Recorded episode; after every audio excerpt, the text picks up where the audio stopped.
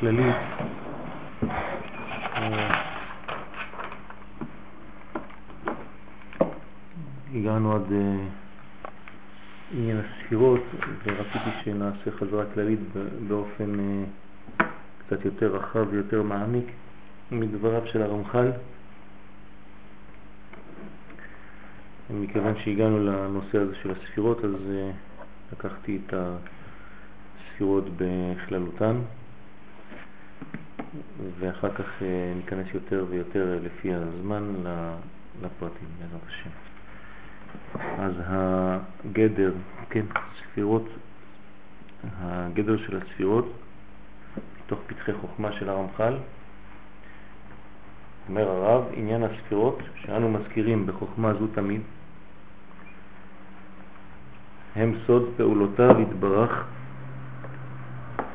ברצותו לפעול אותם בדרך בני אדם. כלומר, ההגדרה הראשונה של ספירה זה בעצם עניין של פעולה. ברגע שיש פעולה, מופיע העניין של הספירות. כלומר, גילוי פעולתו התברך עוברת דרך הספירות. אם אין פעולה, במרכאות, כן, לא צריך ספירות. הפעולה עוברת דרך הספירות, הספירות באות כדי לאפשר פעולה אלוקית, כן, במרכאות, כדי שהאלוהי יפעל בעולם הזה, הוא משתמש בצינור הזה הנקרא ספירות. ובעצם הפעולה נעשית גם כן בעולם הזה דרך בני האדם, ואנחנו הופכים להיות בזה שותפים לפעולותיו של הקדוש ברוך הוא, וכמו שאומר הירושלמי, כן, אנחנו פועלים עם אל, כלומר אנחנו פועלים את פעולתו של האל. ואיתו. הוא פועל דרכנו, אנחנו נפעלים על ידי הבורא, כן?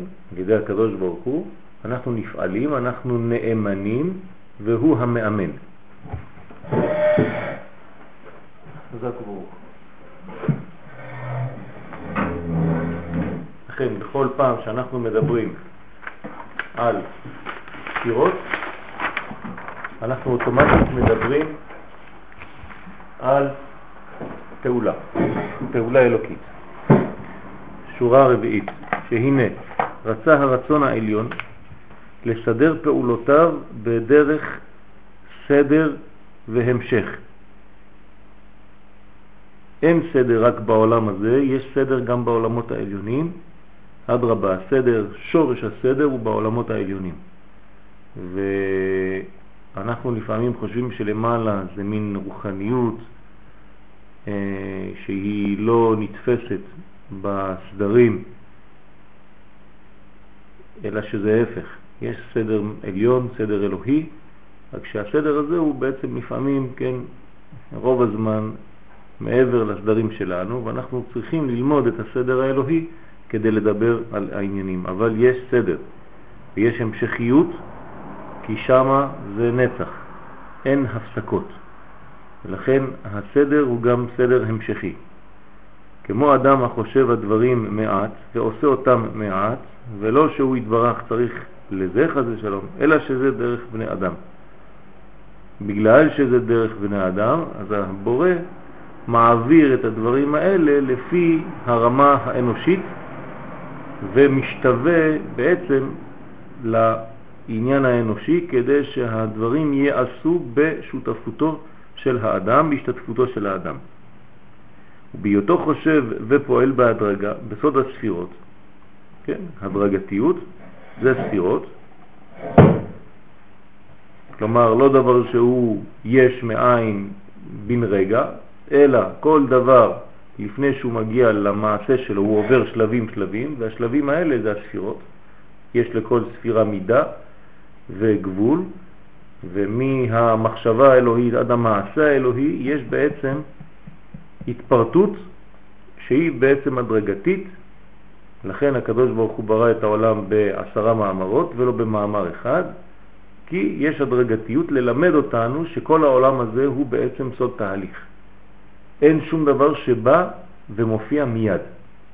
דברים שמופיעים מיד, יש להם בעיה, או יש בהם או איתם בעיה. כל הדברים בעולם שלנו מופיעים כמעה כמעה, וכל דבר מתגלה כמעה כמעה. ככה בלימוד תורתנו, ככה בגאולתנו, וככה בחיינו בכלל, הדברים מופיעים לאט לאט וגדלים יחד איתנו. הקדוש הוא לא נותן לעולם דבר שהוא מיידי, אלא הדבר הוא נמצא, והאדם משיג את הדבר הזה לאט לאט לפי המדרגות. הנה נוכל להבין על כל פעולה כמה כוחות פעלו בה. כי לפי הפעולה אני יודע ממה היא בנויה. מי היה הראשון ומי אחר כך, כן, הדרגתיות והשתלשלות. מי הסיבה, מי התוצאה, יש סדר אלוהי שהאדם צריך ללמוד אותו.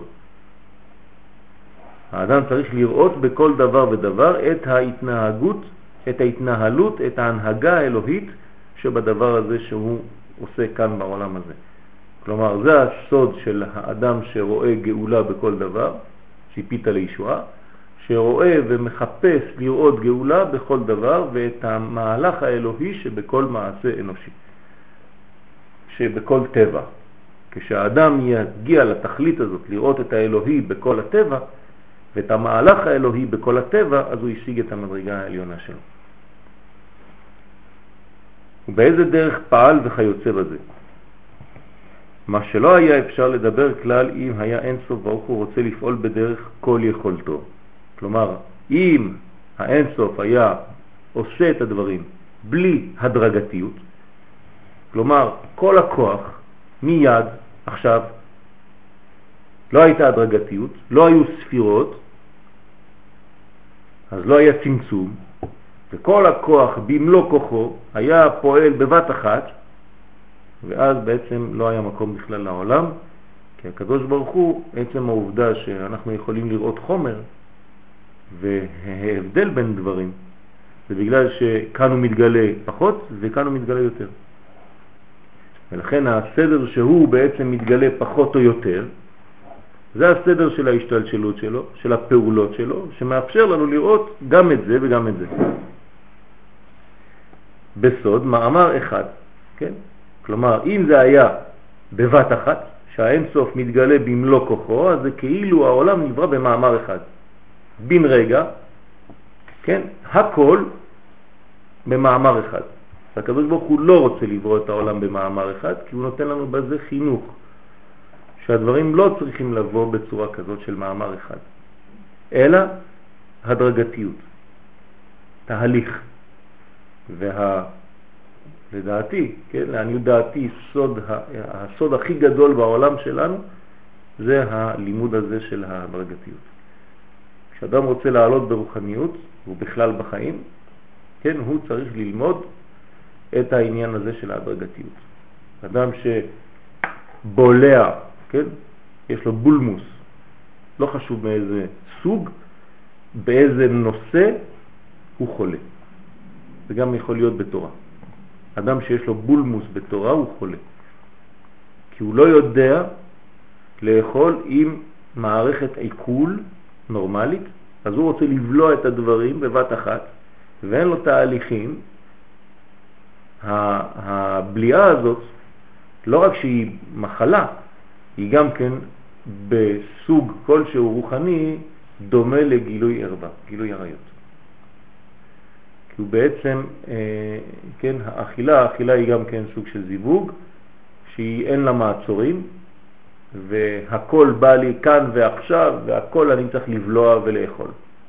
אדם כזה הוא בעצם מראה כמה הוא לא מאוזן. והחוסר הזה של האיזון זה לא לתועלתו, אלא הפוך, זה הופך להיות נזק בשבילו. אז צריך להיזהר מהמאמר האחד, תמיד. ותמיד תמיד לשאוף לעשרה מאמרות. כלומר, גם בתהליך שלנו בחיים, לשאוף תמיד להדרגתיות בדברים ולא לזבנג אחד. שהזכירו רק חז"ל באומרם, באבות פרק ה', והלא במאמר אחד יכול להיברות. למה ברא הקדוש ברוך הוא בעשרה מאמרות ולא במאמר אחד? לומר לך שאם הוא כל יכול והוא עושה את זה בצורה כזאת, על אחת כמה וכמה אתה, שאתה אדם מאוד מצומצם, מאוד מוגבל, תיזהר מהמאמר האחד. תיזהר להכל כאן ועכשיו, ואני רוצה לבלוע ותביא עוד ותביא עוד ואין לי מה לעצורים. הבעיה הזאת עם הבלתי מעצורים היא כאמור סכנה. עוד גדר לספירות. הספירות הן כוחות המחשבה העליונה הפועלים בעולם, בעולם הפעולות הצריכות. שוב, אותה הגדרה באופן אחר, כשיש פעולה עוברים דרך ספירה. לפי זה, בגלל שכל פעולה שונה מחברתה, אז כל ספירה שונה מחברתה.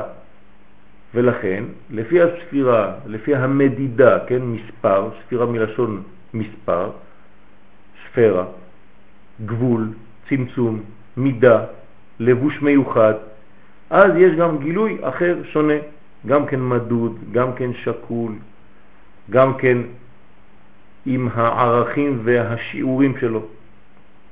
לכן כל ספירה יש לה פעולה שונה.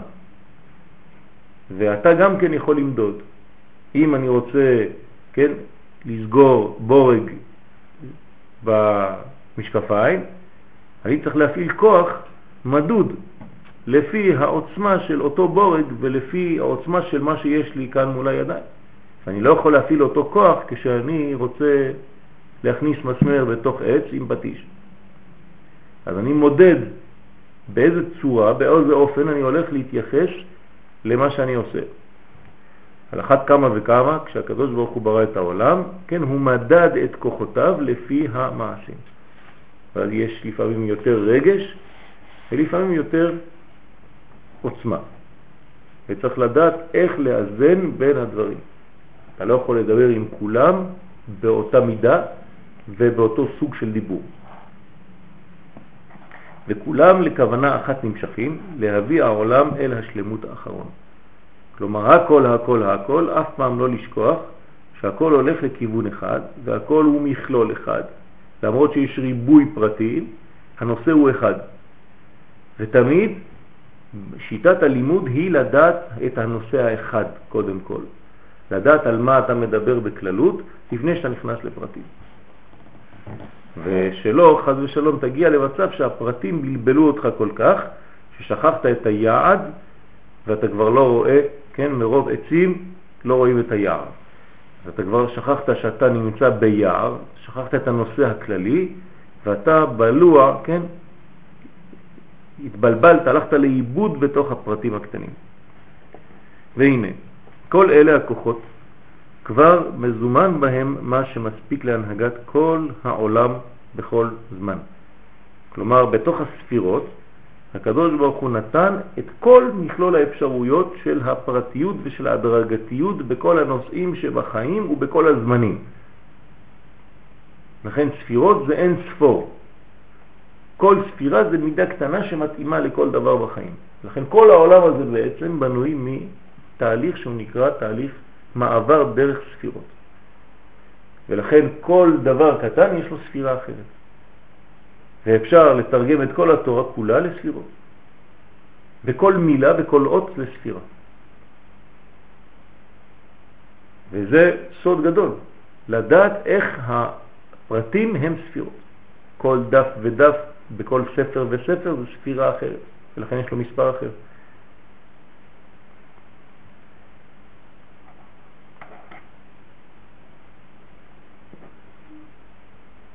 כי, מה זה ד' מ'?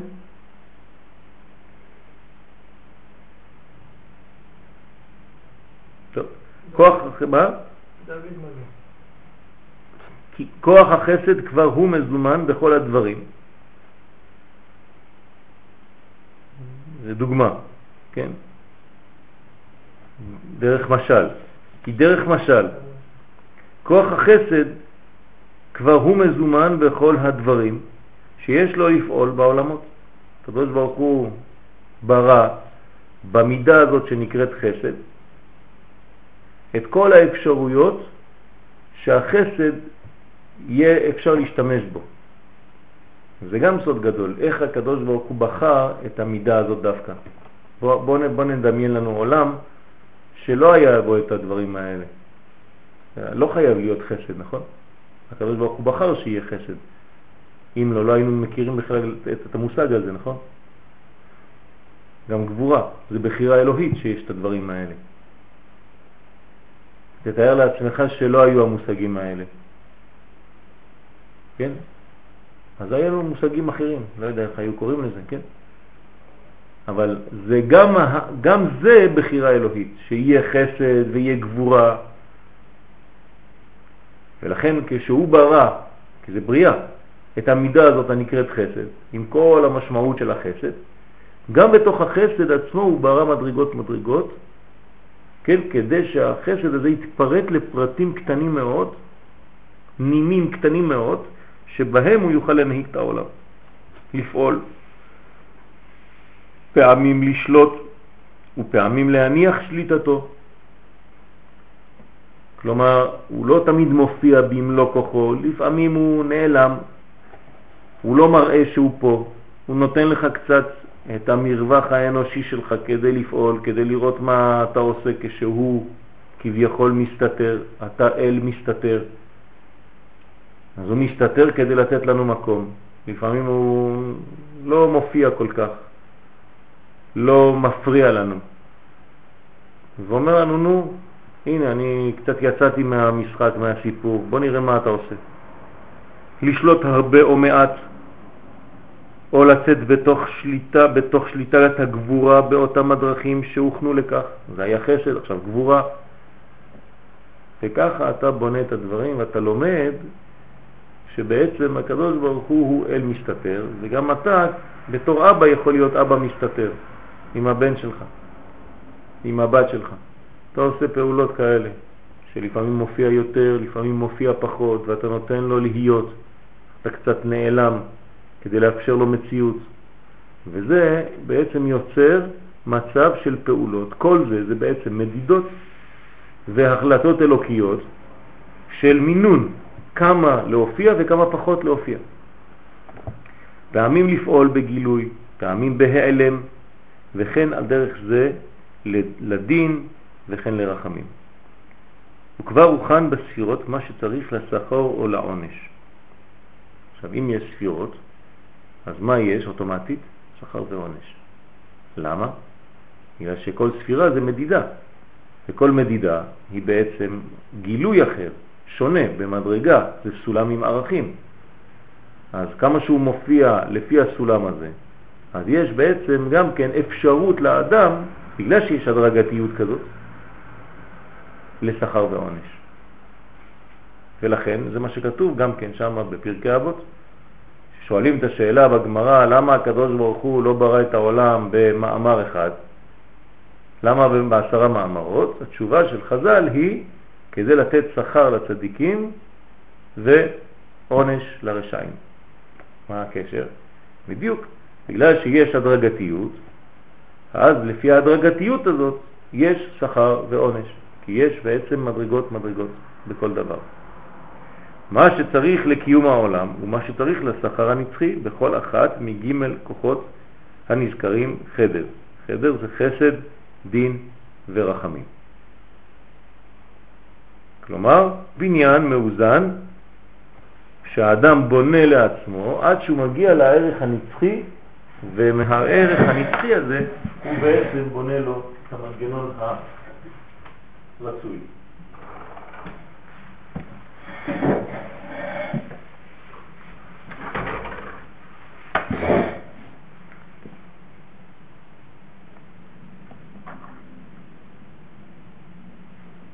אז זה החדר. כן. אה, אחד מרבותיי, הרב אשכנזי זצ"ל, היה נוהג לומר שצריך להיות חדר ולא חרד. כן? כלומר, אם אתה הופך להיות חרדי, הפכת את הסדר של חדר. זה חסד דין ורחמים, ולא חסד דין, כן? רחמים ולא ודין. רחמים ודין. אתה, אתה צריך לסיים ברחמים ולא לסיים בדין. הבניין שלך צריך להיות בניין מאוזן שמסתיים ברחמים. כי האיזון בין חסד לדין הוא הקו האמצעי. אבל חז ושלום אם אתה מסיים בדין, כן, אז יש בעיה, כי התורה שלך הופכת להיות תורה של פחד ו- וסלידה. תורה שהיא מרחיקה ולא מקרבת. חדרים. כן, כן, זה דעת. דעת חדרים. חדרים. כן. אז צריך להיות חדרים. חדרים, חדרים, כן. חסד, איך כתוב? על דעת ובדעת חדרים ימלאו. כן? כלומר, הדעת ממלא, ממלאה דווקא חדרים ולא חרדים. אז כמובן שהמושג כן זה משחק מילים, אבל הוא היה נוהג לומר את זה כדי להמחיש לנו, כן, באיזה כיוון האיזון צריך להיות ולהיעשות, כדי שהאדם יהיה בריא ביהדותו. כי כבר שיערה המחשבה העליונה, כל מה שצריך להנהגת כל הבריות עד סוף כל הסיבוב. סוף כל הסיבוב, שש אלף שנה, קדוש ברוך הוא כבר עשה בניין שלם של כל הסיבוב, באיזה כיוונים וכל ההדרגתיות. כלומר, זה שש אלף שנה, שכל שנה מתחלקת ל-365 ימים. אז במקום להגיד ימים או שנים, כמו שאני אומר עכשיו, תגידו ספירות, זה אותו דבר. אז יש לי בעצם 6,000 ספירות.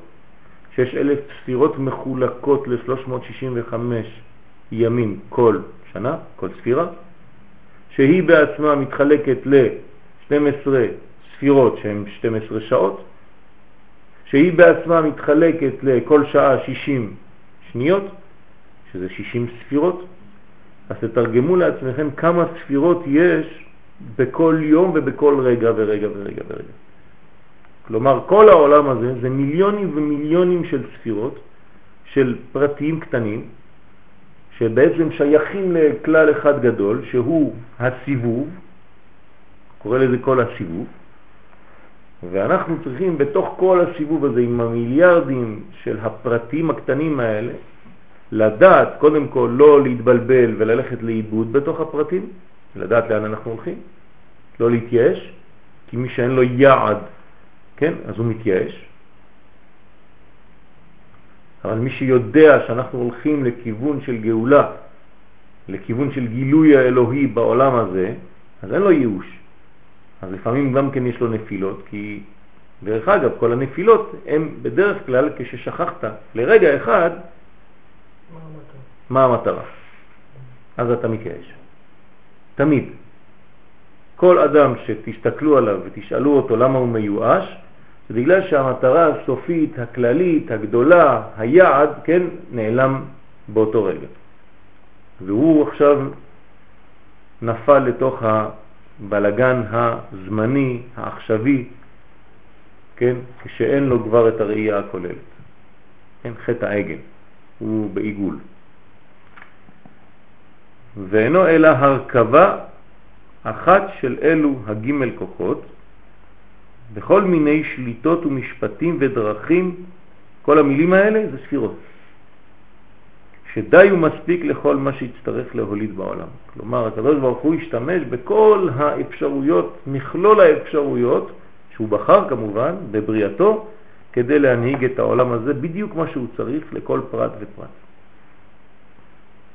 עוד הגדרה בספירות של הרמח"ל, זצ"ל, מידות רצוניות. הספירות הן המידות, כן? אז כאן אנחנו כבר מגדירים יותר, כלומר הוא מתרגם ספירה מידה, כלומר גבול, לבוש, מידה מלשון מדים, כלומר לבושו של הקדוש ברוך הוא בפעולותיו, זה נקרא התלבשות, כן? אז הספירות הן מידות שקבע אין סוף ברוך הוא לעצמו להתנהג בהם עם הבריותיו. עוד פעם, עניין של התלבשות כדי לפעול. אם אין פעולה לא צריך ספירה. והנה כל ספירותיו יתברך הן מידות שקבע לעצמו ברצונו הפשוט.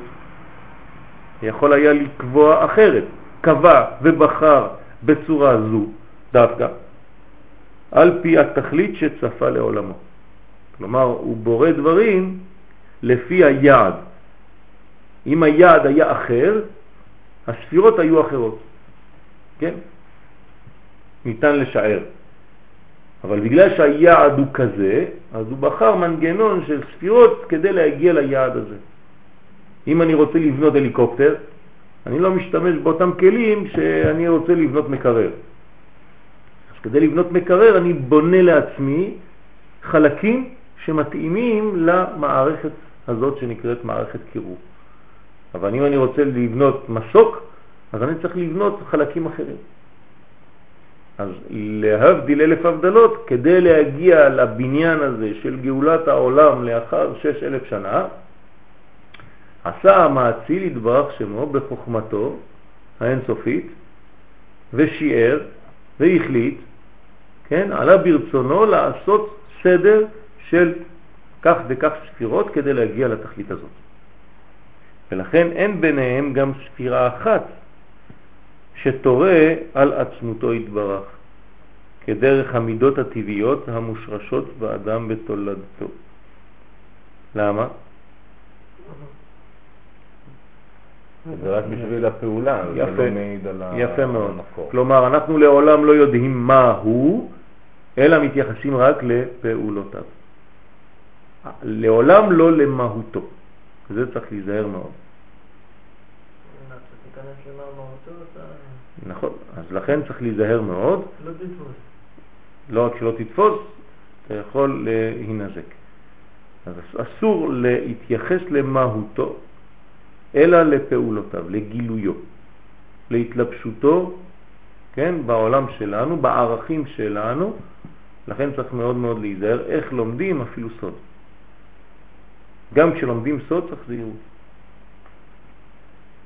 כלומר, לדעת שאנחנו מתייחסים רק לפעולות, לגילוי שלו בעולם שלנו, ולעולם לא למהותו, למרות שהכוונה היא למהותו, רק אנחנו לא יודעים לכוון לשם, בדיוק. אז אנחנו מכוונים כוונה כללית שזה למהותו ולא חז ושלום, כן? לא ולא למידותיו. אסור לכוון למידות, אנחנו מכוונים אליו, אבל זה דרך המידות. אנחנו לא יודעים לעשות אחרת, כי בלי מידות אין לנו שום שיעור ושום כלל. אז יש לנו שבת, יש לנו שעות, מוצאי שבת, כניסת השבת, פעולות שונות, ברכות מתאימות לפרי כזה, וברכות שונות לתה או לקפה. יש?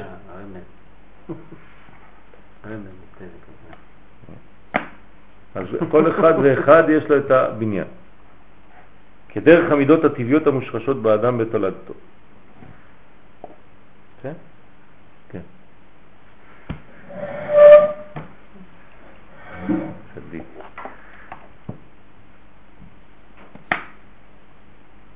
בצל אל היית. זה סיכום צוריאל. צדיק בהתחלה ולמד בסוף.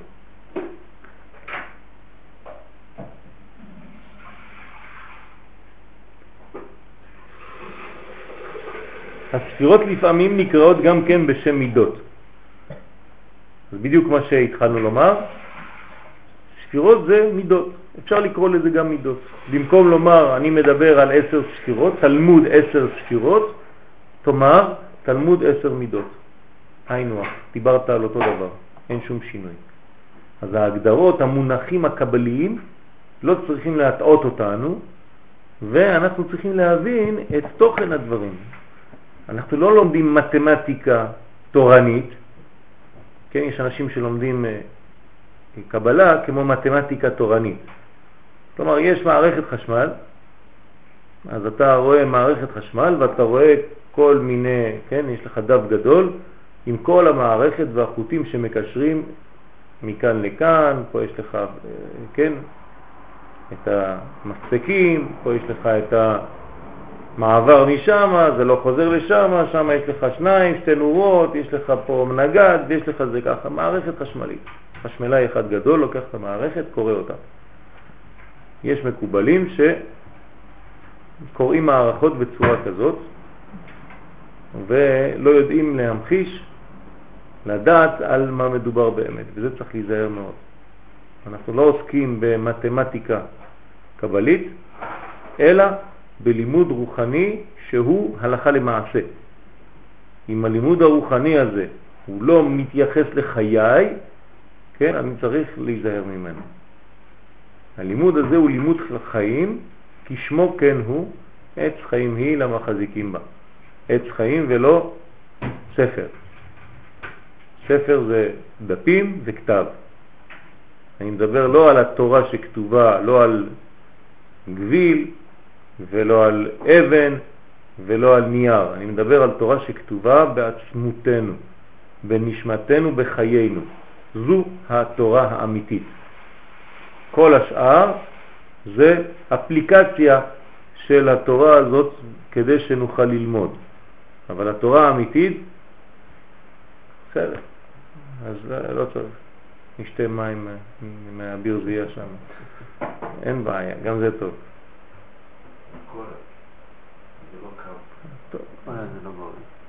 לא, קולה לא, לא, אז אני אלך למלא מהברזייה שם. אה? יש עוגיות, אם אתה יכול לתת כן? כן. אוקיי. אה, אין סוכר? סוכר. אה, זה רק אה, סוכר שחסר. אה. טוב, ניקח קצת בלי סוכר, מה נעשה? חשבתי שאין מים. תמיד יש מים. טוב, אז הספירות נקראות, כן, לפעמים בשם מידות, והיינו על שם קו המידה, שהוא סוד בוצינה דקרדוניתא, קרדינותא. בוצינה דקרדינותא, מה זה, איך מתרגמים בוצינה דקרדינותא? הנר, נר, אה, שחור, קרדונית. גם אה? מה זה, זה הקרדינותא? זה בעצם, אתם רואים שיש בפנים את המילה דין, זה האמצע, נכון? מה זאת אומרת? זה נר שהוא נר שנותן צמצום. כלומר, מידת הצמצום, נקודת הצמצום, זה נקרא בוצינה דקרדינותא.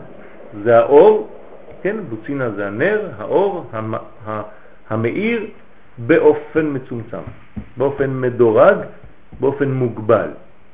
אז זה נקרא בוצינה דקרדינותא, זה המקום שמשתמשים בו המקובלים, המילה שמשתמשים בה המקובלים כדי להגדיר את הצמצום. כן? הצמצום נעשה על ידי בוצינה דקרדינותא במקום בוצינה דקרדינותא, כלומר במקום של הדין המצומצם. מה אתה אומר? לא, רשום שזה קו המידה. כן, נכון. זה, זה מרדים, איזה ספירה אתה מצליח. זה רגיל, זה מרדים.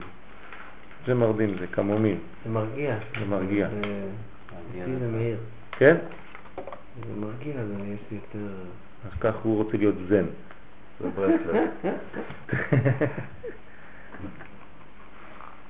זה כל המרגיעים מהירים. יופי. קם, כמומים. קו המידה זה קו האמצע? קו המידה זה תמיד קו האמצע, תמיד. אבל, זאת אומרת, קו המידה של הגילוי, אבל לפני שמגיעים לאמצע יש קצוות. יש בניין כדי להגיע לאמצע. אמצע זה, זה לימוד. תודה. האמצע זה כבר תכלית. תמיד רוצים להגיע לאמצע, שואפים להגיע לאמצע. מי שלא מגיע לאמצע, כן, בסופו של דבר, אז מלכתחילה הוא בבעיה. עוד פעם, חסד, דין ורחמים. אבל אם אתה מסיים בדין, איפה סיימת? בקיצוניות. או בחסד, כן, מצד שני, חסידות. צריך מאוד מאוד להיזהר. לא להיות לא בחסדים יתרים ולא במידות של דינים יתרים, אלא ברחמים תמיד קו האמצעי שם גילוי הקדוש ברוך הוא תמיד בנקודה אמצעית בקו האמצע. תיזהרו בעוגיות יש נמלים.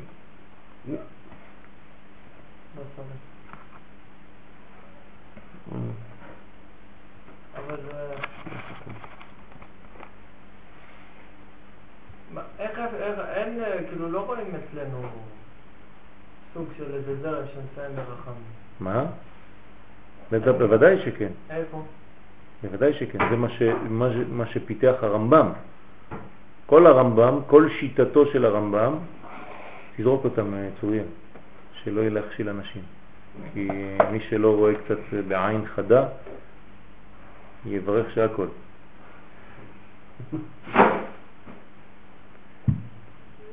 אה, כן, כל השיטה של הרמב"ם, פה לא בדקת הרבה עם במגירות האלה עם הסוכה? תסתכל. פתחת אותו? צריך להתלונן אה, לו, אין סוכה. מיד מחר יהיה לך שק כזה. אני חושב שזה בגללנו, שהרבה זמן לא היינו. כן, נכון, נכון. אנחנו המדד. לפי השיעורים שלנו יש חומר. אם אין תורה אין קמח. סוכר. בסדר? אז כן יש שיטה של, והשיטה היהודית היא שיטה של רחמים. זו השיטה. צריך תמיד תמיד תמיד להיות באיזון. זו תורתו של הרב קוק. כן, להגיע תמיד לרחמים שהיא שילוב חסדים וגבורות. כן, הרב קוק למד בישיבת פוניוביץ'. שני המקרים מתחילים בחסד. נכון, תמיד. תמיד, חייבים חייב. להגיד. חסד קדם. נכון. אחרי זה יש שילוב, כלומר הגבלה, שהחסד לא ילך סתם לאיבוד, אבל צריך לסיים במידה של קו האמצעי. כן, לעולם יהיה אדם, כן, מחפש את האמת. ככה כתוב, שהאדם צריך להיות במידת האמת, והאמת היא אמצעית. רחמים.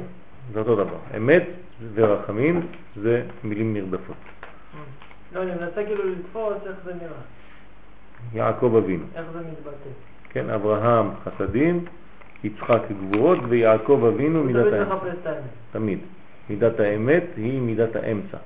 כלומר, הקדוש ברוך הוא לא מתגלה לא בחסד בלבד ולא בגבורה בלבד, אלא ברחמים. ולכן הוא נקרא בחיר שבאבות.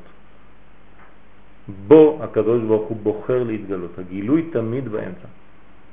ולכן דרך האמצע הזה נולד עם ישראל, דווקא. אפילו שזה אלוהי אברהם ואלוהי יצחק, אבל עם ישראל יוצא דווקא מיעקב שנקרא ישראל, שזה קו האמצע. ואנחנו צריכים תמיד, גם בגוף שלנו, קו האמצע הוא הקו המאזן בין החסדים לבין הגבורות, היד האמצעית. כשאתה רוצה לעשות פעולה בחיים שלך, אז אתה קודם כל יוזם, אז אתה הולך, זה כיוון של נתינה, אבל אחרי זה אתה כבר עושה גבולות. כן, אתה מתחיל לעשות אה, אה, פלניפיקציה, כן, של, של כל הפעולה המקורית ההתחלתית הגדולה שאתה רוצה לתת, אתה מתחיל לצמצם. אז אתה מתחיל לעשות עכשיו כבר כל מיני הגדרות. כאן יהיה ככה וכאן יהיה ככה וכאן יהיה ככה וכאן יהיה ככה. זה דין. אבל בסוף אתה צריך להתקדם, אתה לא יכול להישאר שם, אתה צריך לפעול וזה רחמים. זה הבניין עצמו שהוא משולב מהרצון הקודם, הגדול, יחד עם כל הגבולות. בסדר? אפשר להגיד שנולד, אדם נולד בשלב ראשון, או תינוק, או זה, אחר כך פועל, בונה, אחר כך מת. חוזר, גם. כן, אבל זה לא טבעי. מה זאת אומרת? האדם לא נולד כדי למות. האדם נולד כדי לחיות. זה שאדם מת, זה בגלל חטאו של אדם הראשון. האדם המקורי, האמיתי, לא צריך למות. אנחנו עכשיו חוזרים לאט לאט, כמעה כמעה, לבילע המוות לנצח. כלומר לתיקון חטאו של אדם הראשון, כלומר לחיים נצחיים. איך זה ייראה? לא יודע. אבל אנחנו חוזרים לזה. אנחנו שואפים לחיי נצח. כלומר שלעתיד לבוא לא ימותו. המוות לא קיים ולא שייך להיסטוריה. הוא שייך בגלל החטא. ביום אכולך ממנו מות תמות. אבל אם לא היית אוכל, וחי לעולם.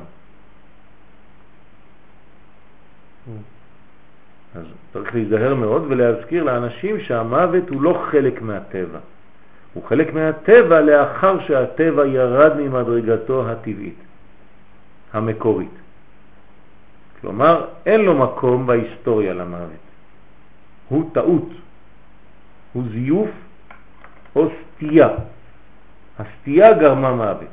זה קיצוניות, מוות זה קיצוניות. חיים זה אמצע, אותו דבר. עץ חיים היא למה חזיקים בה, יעקב אבינו לא מת. ככה כתוב בגמרא. למה חז"ל אומרים שהוא לא מת? הרי הוא נקבר. כן? אלא שהקיום שלו הוא נמצא. כן, מה... איך כתוב שם? מה זרעו בחיים, אף הוא בחיים. כלומר, כל העניין של חיים זה עניין של מרכז. מרכז. מרכז. כן. זה נקרא מרכז. לכן בנה הרב קוק את הישיבה הזאת שנקראת מרכז הרב. כן. שהכל זה עניין של מרכזיות. צריך מאוד מאוד להיזהר לא להיות בקיצונים.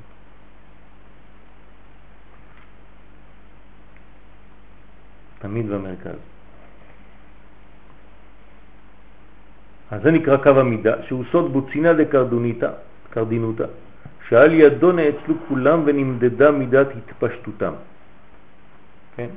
כלומר, אנחנו צריכים מידה של התפשטות, כי זה הבניין, בלי מידות אי אפשר להתפשט, כלומר להשפיע, אבל לא לשכוח שאתה משפיע. כן? זה לא בגלל שנכנסת למדידות שההשפעה נגמרה. זה כמו אדם שרוצה לבנות משהו, וכשהוא מגיע לתוכנית, אז התוכנית מספיקה לו כבר. הוא רק ראה את התוכנית, התבלבל. התוכנית מפחידה. למה זה דינים? ככה זה. הרעיון הוא רעיון שקט, הוא כללי, הוא נתינה. רק כשיש לך תוכנית מול העיניים, וואי וואי וואי. וצריך זה, וצריך זה, וצריך זה, עזוב, מה יש לי, זה מפחיד, זה דינים. אבל לא לשכוח, זה עוד לא סוף הסיפור, זה חכמים, זה הבניין. הבניין זה מה שצריך להיות בסוף. והבניין משלב גם את המחשבה ההתחלתית, הבראשיתית, וגם את, אותו, את אותה תוכנית. כן? ואז צריך להתקדם למידת האמצע. אז לא ללכת לאיבוד בתוכניות. ספירות.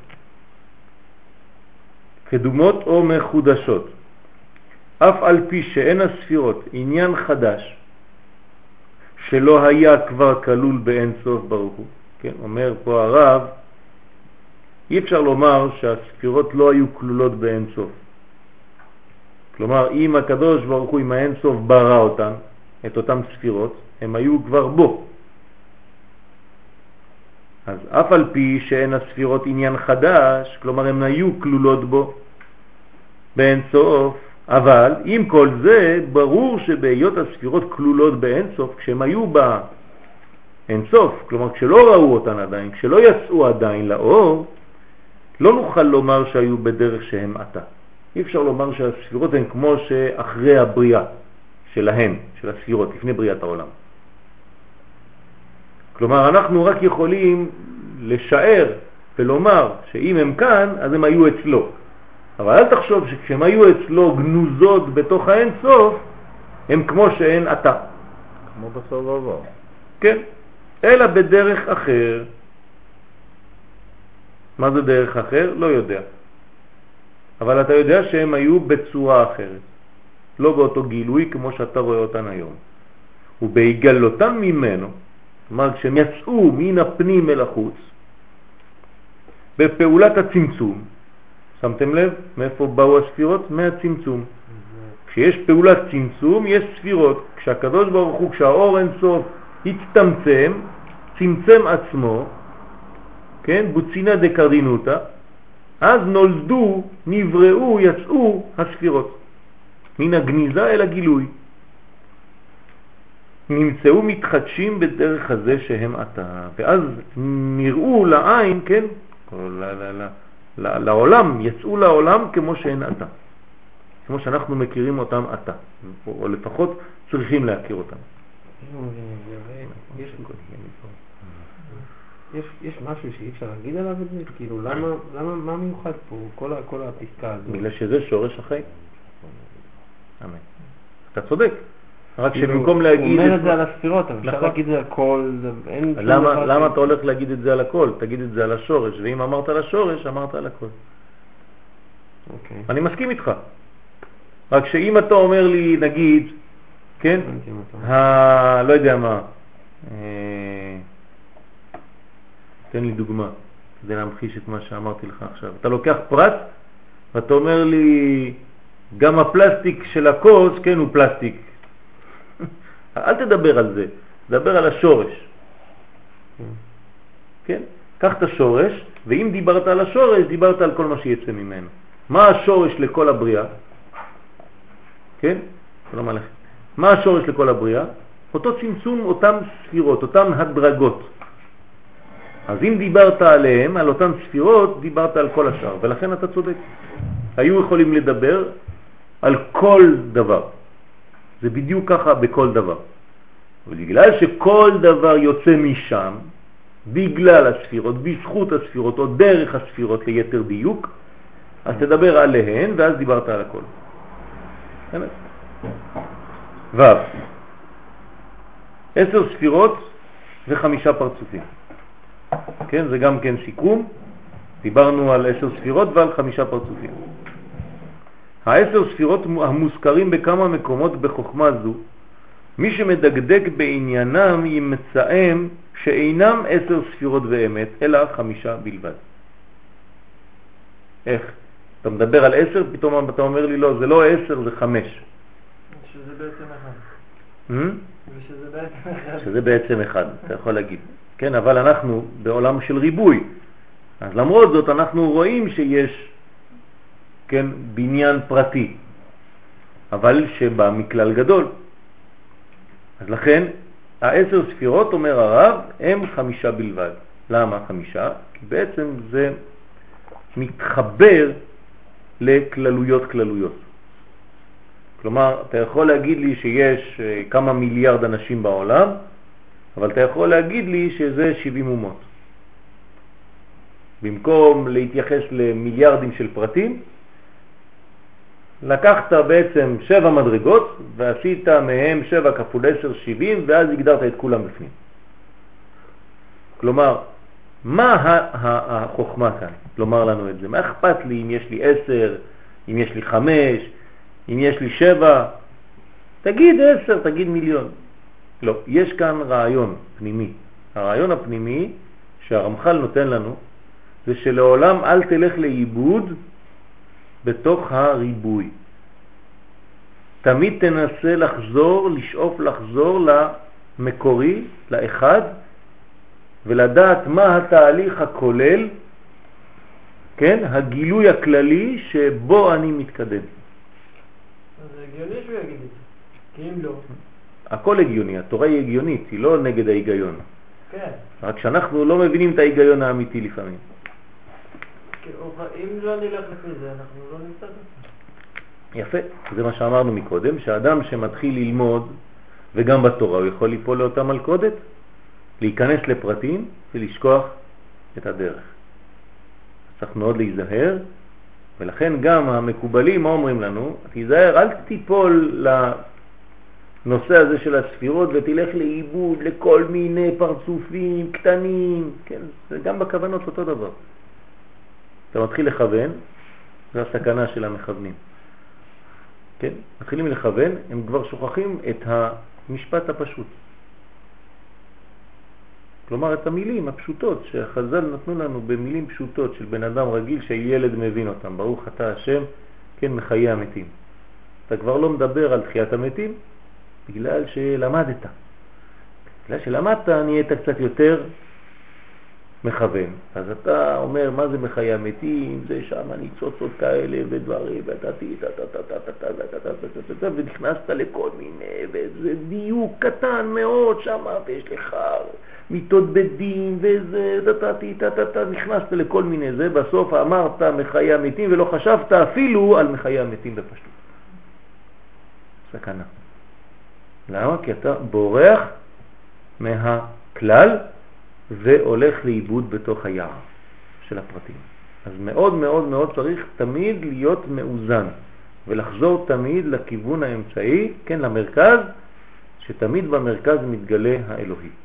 תמיד רק במרכז, לא בפרטים שהם הדינים ולא רק בכלל הגדול כי הוא אלוקי. אני לא יכול... אה, כן, יש, יש, כן. יש פרדוקס בבריאה שכשמנסים לפרק, לפרק לגורמים, זה מתפרק עד אינסוף. נכון. וכאילו הכל מוביל חזרה לאינסוף. אי אפשר באמת לפרק את הדברים. אי אפשר, אי אפשר יותר מדי, אז אומר לך פה, פירקתי אבל תחזור מיד. לכן אני אומר שיש שיטה כאן, צריך להיזהר. יש עשר ספירות, אומר לך תיזהר, הם כבר חמש. כן. מה זה הם כבר חמש? אמרת עכשיו שהם עשר. אתה כבר חוזר? אומר כן, כי אני חייב לחזור עכשיו, אל תשכח מאיפה זה בא. אמנם ירדת לפירוד, אבל תחזור לאחד. כן, שיהיה לי נשמתם. השם תהיה נשמתם צורה מצורה חיים. זה השבוע? היום, מחר. אה. סורק. כן. כן, בעזרת השם, שהקדוש ברוך הוא, בזכות אה, נשמות אה, גבוהות אלה, הקדוש ברוך הוא יחיש לנו גאולתנו, אמן כן ירצה. השם ייקום דמם.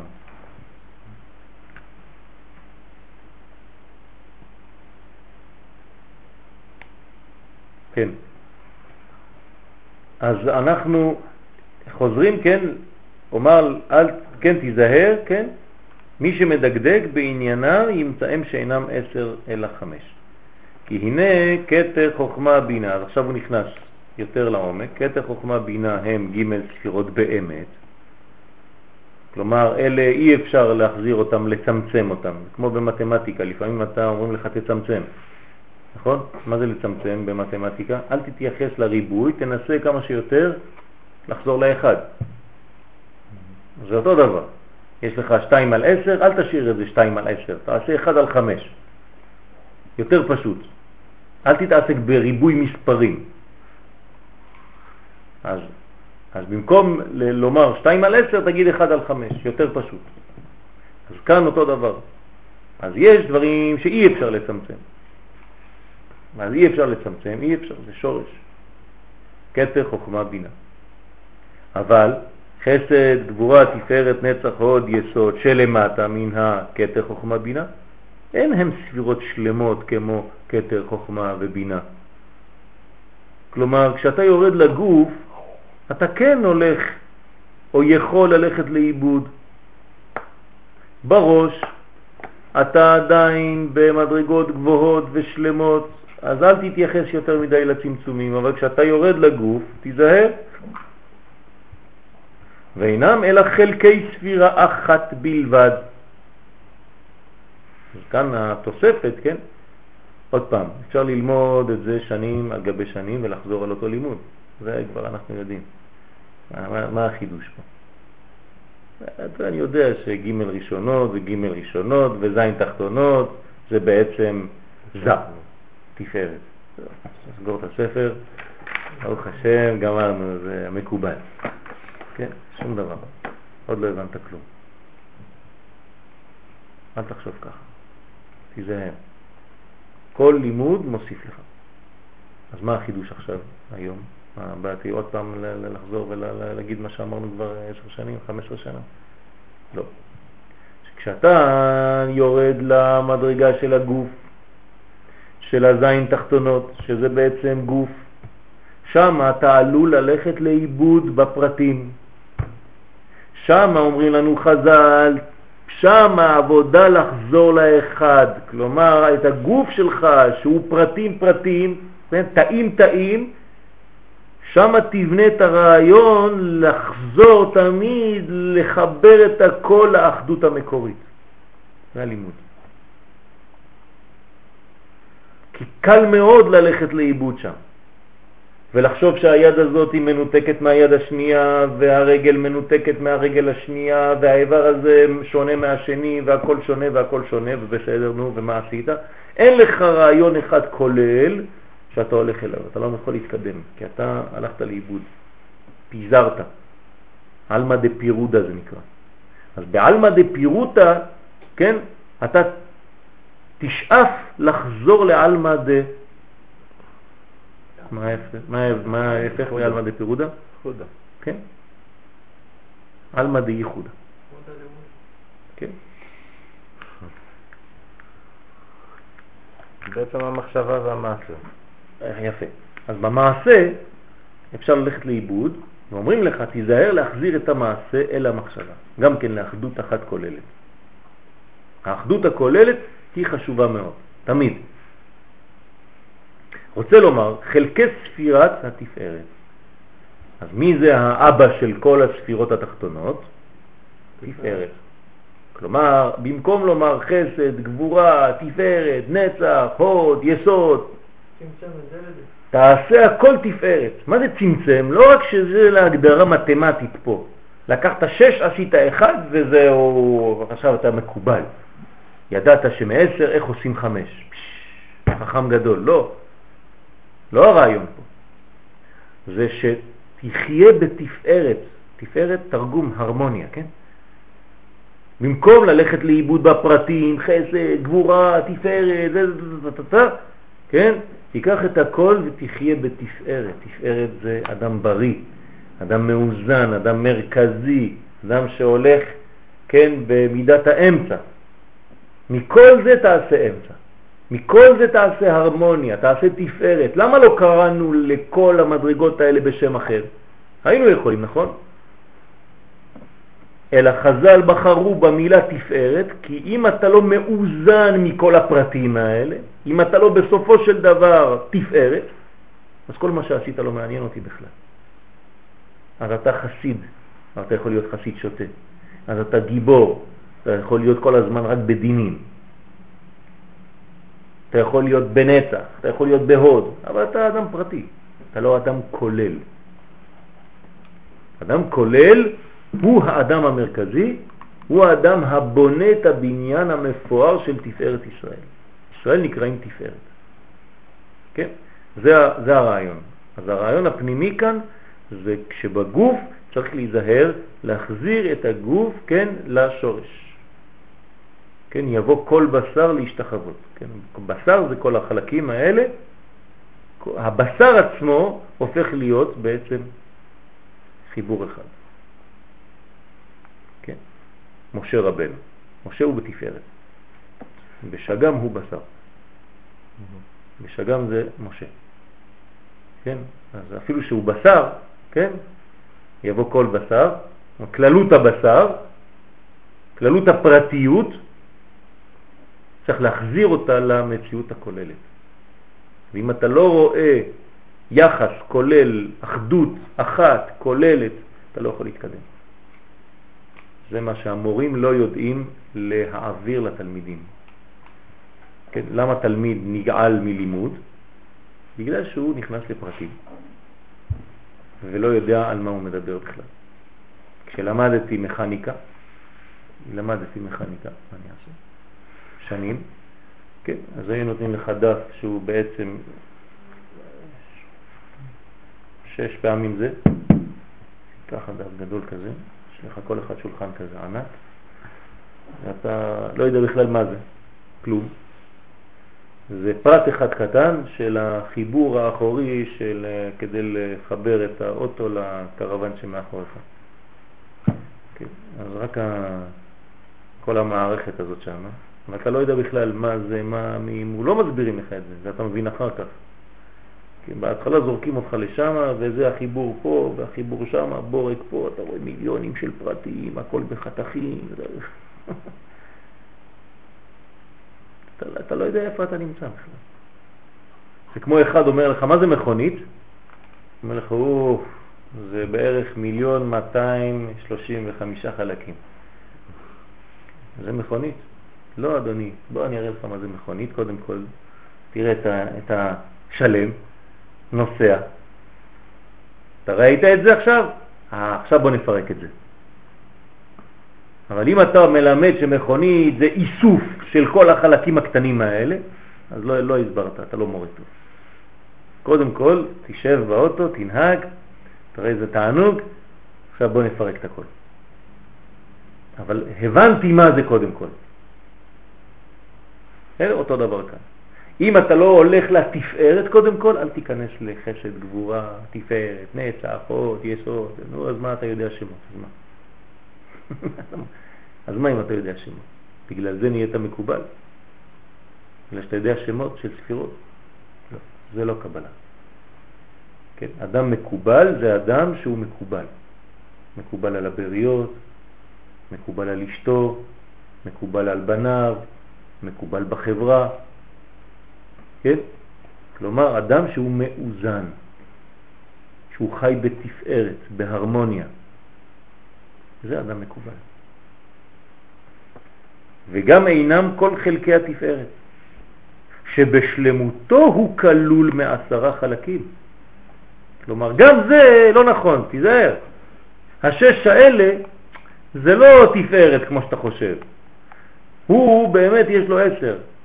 רק בינתיים, אתה בכיתה א', אז נגיד לך שזה שש. אבל תדע לך שבאמת אם תיכנס פנימה ותחדור עם זכוכית מגדלת, אתה תראה שהשש האלה הם בעצם עשר. כלומר, מה הרעיון כאן? אותו, אותו רעיון. תמיד, תמיד, תמיד תשתדל לראות את המהלך הכללי, אבל אל תשכח ממה הוא בנוי. אה, אבל לא למדנו לפני כן שזה יש לו שש? שש, אבל הם עשר. האם תינוק קטן הוא איש לכל דבר? כן, יש לו גם עשר. רק עשר במדרגה שלו, אבל הוא עשר. שש זה עשר. נכון. כלומר הכל עשר בעצם, אבל הכל אחד. אתה כבר מבולבל. לא, אל תתבלבל. אני לא רואה איברים איברים, כן, האדם זה תרי"ג איברים ושסה גידים, לא נכון. האדם זה אדם, זה שלמות. תסתכל, ילד רץ ברחוב, משחק, הנה אדם. עכשיו הוא בנוי מכל החלקים האלה. אבל אוי ואבוי אם תתרגם כל דבר לפרטיות. אתה רואה את האדם הזה? זה תרי"ג ושסה. חז ושלום. כן? זה לא עושים דבר כזה. צריך מאוד להיזהר. אדם זה כללות. כן? כל האדם. הבדן את כל האדם לכף זכות. לא כתוב הבדן כל אדם, אלא את כל האדם. תמיד להסתכל באחדות הכוללת. המכונים נקודות, ואל תלך לאיבוד בנקודות. נקודות זה סכנה. כן? ובעניין העשר ספירות לא יצאו מן התפארת אלא וו נקודות, לא יצאו אלא וו נקודות חגת נאי, כן? חסד גבורה תפארת נצח עוד יסוד, שבו בלבד. יצאו, רק אלה יצאו בהתחלה. כלומר, מהעשר שאני אומר לך שהוא בנוי מהם, בהתחלה מתגלים רק שש, בסדר? מתגלים רק שש, אבל הוא עשר. היום אתה רואה שש, מחר, מחורתיים, בעזרת השם, יתגלו עוד שלושה. הוא יגדל, יהיה לאיש, יתווספו לו מוחים, יתגלה כוח פנימי שבו. ואז אתה תראה שהוא היה בעצם מההתחלה כבר עשר, רק לא יצאו לפועל, אלא חלקים ראשוניים, ואחר כך יצאו חלקים נוספים. אבל נקודות כתר כוכב המבינה שבו לא יצאו כלולים בו דרך שורש מתחילה. כלומר הם יוצאים בשלב מאוחר יותר. הם בו, הכל נמצא בו, רק לא מתגלה. עדיין. וכן ספירת המלכות, אותו דבר, שלמטה מן החסד, גבורה, תפארת, נצח, עוד יסוד. אתה רואה שהוא לא מוליד. למה הוא לא מוליד? הזרע שלו עדיין לא פועל, כי הוא עדיין לא בבניין הגמור, אבל יש לו הכל, הכל בפוטנציאל נמצא בו.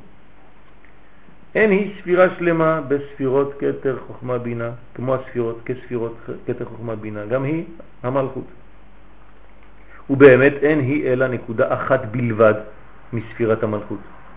כלומר, כאן אנחנו כבר נכנסים לפרטים. כתר, חוכמה ובינה הם שלמויות של עשר כל אחד. חסד, גבורה, תפארת, נצח, עוד יסוד, אמרנו שאנחנו כוללים אותם במדרגה אחת שנקראת תפארת. והמלכות היית חושב שהיא כמו הגימל ראשונות. כלומר גם היא פרצוף שלם. אומר לך, לא, היא עשירית ספירה. היא רק ספירה אחת, נקודה אחת. זאת אומרת, עוד יותר קטנה, כן? אפילו מהחלקים של התפארת. רוצה לומר נקודת הקטר שבה. אז איזה נקודה מתוך עשר ספירות היא בהתחלה? הקטר. זה מובן לכולם או עוד לא? או אני חוזר? לא מובן. אז נחזור. כשנאצלו הספירות, מה זה ספירות? אמרנו בתחילת השיעור שהרמח"ל אומר לנו שזה כל ההנהגות של הקדוש ברוך הוא כדי להנהיג את העולם, הוא ברא מנגנון שנקרא ספירות, ודרך הספירות האלו הוא ינהיג את העולם. מה? בסדר? בדרך כלל אדם. כן. עכשיו, כשהספירות האלה נאצלות, אז יש מנגנון. יש קטע חוכמה ובינה, זה המדרגות הראשונות, וקודם כל, הכל עשר, כל הבניין הוא עשר, בעשרה מאמרות נברא עולם. לא במאמר אחד, כי הקדוש ברוך הוא רוצה שנלמד הדרגתיות, סדר של כמעה כמעה. עכשיו, הסדר הזה הוא לא אחיד, זה לא 1, 2, 3, 4, 5, 6, 7, 8, 9, 10 ונגמר הסיפור, לא. השלוש ראשונות שבו זה שלמות גדולה. למה? למה זה שלמות? של, של, של, של הספירות האלה, של העשר. מה הראשון? כסף. כתר, כן. בראשית ברא אלוהים את השמיים ואת הארץ, זה המאמר הראשון. אז למה הוא עשר? בגלל שהוא כולל, הוא קרוב מאוד לשורש. הוא עדיין במחשבה, אז הוא חייב להיות עשר, יש בו הכל עדיין, כן? אז אם אני אומר בראשית ברא אלוהים את השמיים ואת הארץ, זה כבר המאמר הראשון, נכון? ויאמר אלוהים יהי אור. אז אני מתחיל כבר את הפירוט, אבל זה עדיין שורשי, יש באור הזה את הכל. אז כמה שאני קרוב לשורש, אומרים לנו חז"ל בג' ראשונות, כל אחת שווה עשר, היא עדיין שורשית. לא ירדנו עדיין לפרטים. אבל כשאני מתרחק מהשורש הזה, ואני כבר יורד, אם נתרגם את זה לגוף אדם, כי זה דרך האדם, אז בראש שלי הכל שורשי עדיין. אז זה קטר, חוכמה ובינה, או חוכמה, בינה ודעת, לא חשוב, זה הראש. בראש שלי אין עדיין התפרטות של דברים. זה אפילו שזה כבר, אני יכול לחשוב בפרטים, עדיין זה בראש. כלול בראש. זה אחיד, זה גדול, זה שלם. כשזה עובר למדרגת גוף, כשאני מגיע עכשיו כאן לביטוי, הרי אני לא יכול לעשות ביד ימין הכל. ואני לא יכול לעשות ביד שמאל הכל, זה כבר לא עשר, זה חלקים.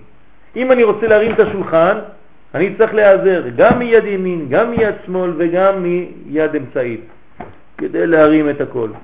כלומר, אומרים לי, תיזהר כשאתה יורד למטה, זה חלקים חלקים, ואם אתה רוצה לעשות דבר אחד, שהוא שלם, תחבר את חלקיך, את כל המידות שלך, ותלך לדרך המלך, לדרך האמצע. זה המידות של הרמח"ל, כן, שמונה פרקים. תחבר את הכל לדרך האמצע. תאזן. אז זה התפארת. וכשאתה יורד לביצוע, שזה עוד יותר נמוך, שזה המלכות, זה אפילו לא עשר, ואפילו לא חלקי עשר, זה רק אחד מעשר. זה קטן מאוד, זה נקודה קטנה, כלומר אתה יכול ללכת לאיבוד במעשה ולעשות פרט אחד קטן, תיזהר מאוד. כלומר, כמה אתה צריך להשלים במלכות כדי שזה יהיה שלם? תשע ספירות. בואו נתרגם את זה לחיים שלנו. כשאני עושה מעשה, אני צריך מאוד להיזהר שהמעשה שלי לא יהיה הפוך, שלא יהיה אחד, שלא יהיה עשירית, אלא הפוך, הוא צריך כן להיות עשר. מה זה אומר? מי יכול להמחיש לי את זה יותר?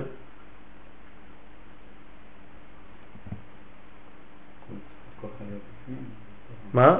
אתה צריך כולך להיות בפנים, בתוך מה שאתה עושה. נכון. זאת אומרת, אתה צריך להיות שלם בשלמות בתוך המעשה הזה. שהמעשה הזה לא יהיה עשירית, באמת הוא לא עשירית, מכל הבניין כמה הוא?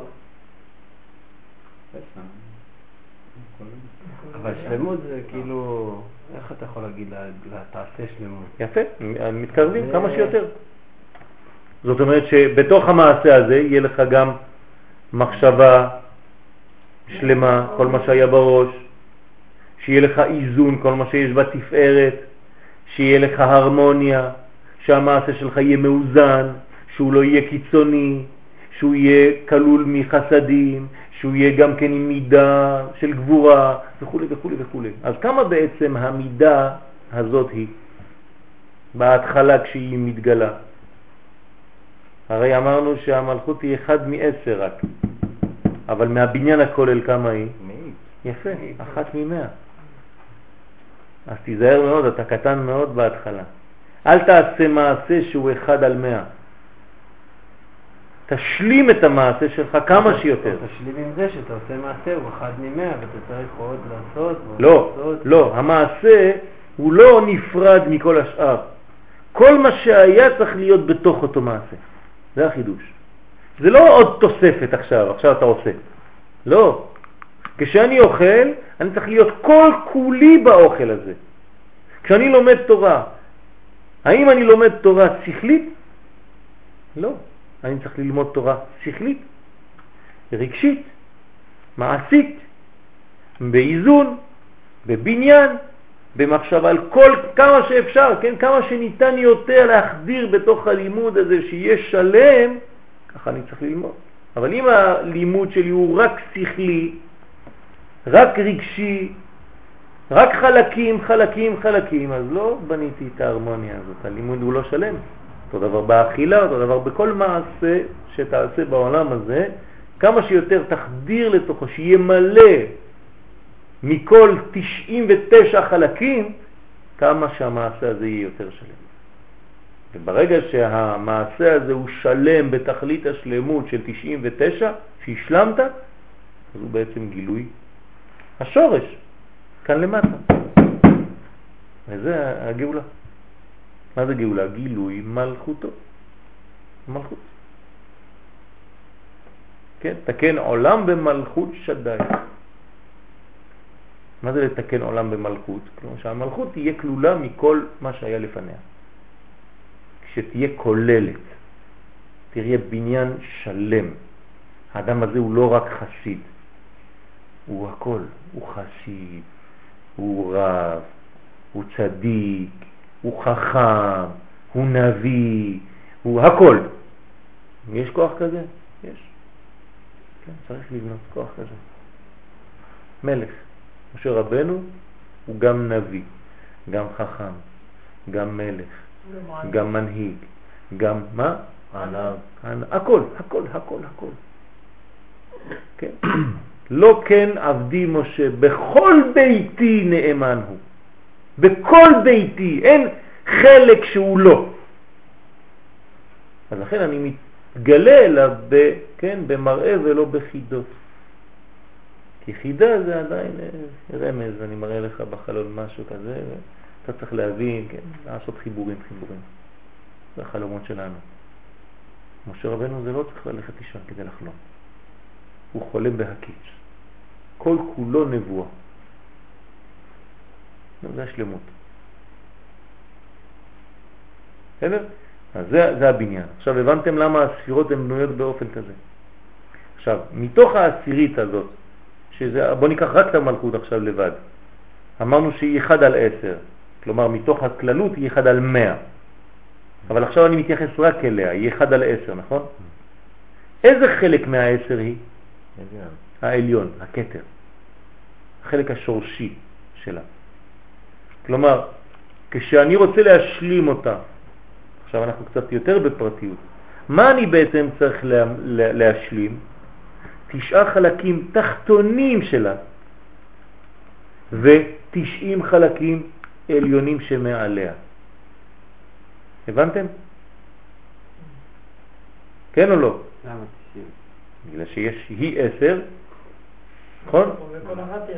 היא רק כתר של העשר, אז צריך להשלים תשע תחתונות שלה, כפולה 10? לא, תשע תחתונות שלה, יש כל התשע ו-90, העליונות. תשע עליונות, שייכנסו לתוכה. שהכל יתגלה בה. תשע עליונות שכל אחת כלולה מעשר. אז זה סך הכל מאה. כן, היא צריכה להיות מאה. מי מאית למאה? יפה. זה סוד מה שאמר דוד המלך. מה השם אלוהיך שואל מעמך? כי אם ליראה את השם אלוהיך, ולאהבה וכו' וכו'. כן. מה זאת אומרת מה? דרשו חז"ל, אל תקרא מה אלא מאה. ולכן, בגלל שהיו מתים במלחמה, כן, התגלה לו שצריך מאה ברכות בכל יום. עכשיו, מה זה מאה ברכות? זה להשלים את המלכות במאה מדרגות שלה. בסדר? זה הבניין. האדם שמשלים מאה ברכות בכל יום, הוא בעצם מאה כישורים, הוא הופך להיות אדם שלם. תלמידי חכמים מרבים של שלמות, שלום. שלום זה לא אהלן, שלום, כן? מרבים שלמות בעולם. כן, הם הולכים מחיל אל חיל כדי להרבות שלמות בעולם. האדם שהוא לא שלם, הוא לא תלמיד חכם. אתה כן, נראה לך, לא יודע מה, דומה. זה, אבל זה ליד. זה לא הוא. בסדר? תשימו לב שאנחנו לא לומדים סתם חשבון. כן, אנחנו צריכים ללמוד בצורה בנויה. מה זה אומר לחיים שלנו, כל הדברים האלה. נמצא שאין העשר ספירות אלא חמש ספירות בלבד. כן? כתר חוכמה בינה, תפארת ומלכות. אז יש לנו כתר חוכמה בינה זה שלוש, תפארת זה הרביעית ומלכות זה חמישית. אז מעשר בנינו בעצם מדרגה מנגנון של חמש. שמתוכם ג' דהיינו כתר חוכמה בינה זה העליונות הם שלמות ובית חסרות. מי זה החסרות? התפארת על פי דרכו, כלומר צריך להשלים את התפארת והמלכות על פי דרכה גם אותה צריך להשלים. את התפארת צריך להשלים משש ל-10, כלומר לאחדות אחת כוללת, ואת המלכות מ-1 ל-10. ואם תאמר, אם אין הספירות אלא חמש, מה טעם אנו מונים אותם עשרה? אז למה תמיד אנחנו אומרים עשר ספירות, עשר ספירות, כן, עשר ולא תשע, עשר ולא אחד עשרה, תמיד מאוד מאוד מדייקים עשר ספירות, למה? תגיד חמש מלכתחילה, מה אתה מבלבל את האנשים? כמה ספירות יש? חמש. התשובה, המניין שאנו מונים אותם הוא על פי פעולותיהם. זאת אומרת, זה בגלל שזה פרטיות. זה בעולם הזה. אז יש להם פעולות, הכל מדרגות מדרגות. וכיוון שוו נקודות שיצאו מן התפארת עד שלא נשלם תיקונו, כלומר התפארת בהתחלה הוא נולד בין שש מדרגות, עד שהוא לא נשלם תיקונו, אז הם פועלים בפירוד הזה מזה. בהתחלה יש פעולה נפרדת. דוגמה, תינוק שנולד, הוא לא פועל בהרמוניה, נכון? לפעמים הוא פועל בחסד, הוא קונה ארתיק ואומר לך כך, תתכבד.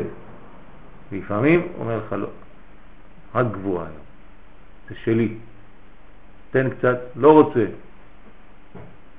כן, זה צד השני.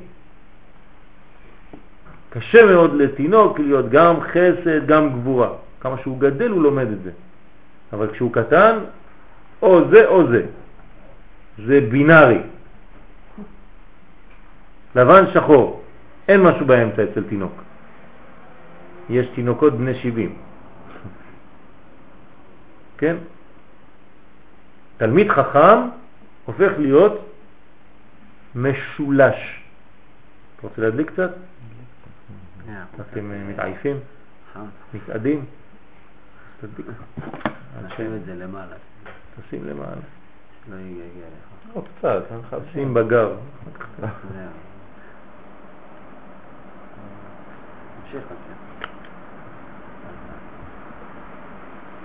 אז בסדר, אז ילד קטן הוא אמור בשלבים מתקדמים בחיים שלו לגדול. מה זה לגדול? מה עשית לנו? רוח הקודש, שים למעלה. סווינג. אל תעשה סווינג, תעשה אחיד למעלה. לא. לא, כי ככה אנחנו נחיה עד 120 בקירוב.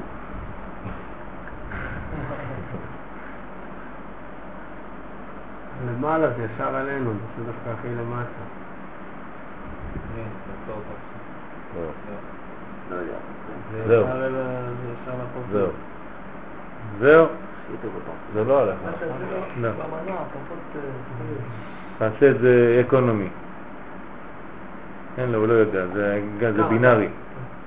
זהו. בסדר? זה בסדר ככה? פחות או יותר. את זה. טוב. אז הם פועלים בפירודה. כמה שאתה רואה אדם פועל בפירודה, כמה שהוא קטן. הוא נקרא קטן. ילד קטן פועל בפירודה. ילד גדול פועל באחדות. הוא שלם, הוא מתקדם אחד. כמה שאדם... זה אנפין. מה? כן.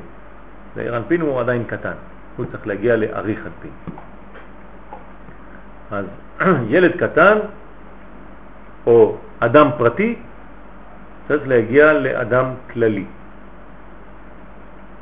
אדם שמתקדם בתורה, במצוות, אבל עדיין הדאגה שלו היא דאגה פרטית, כן, אני עושה את העבודה שלי, לא אכפת לי מהכל, אין לי קשר בעצם לעם, יש לו בעיה.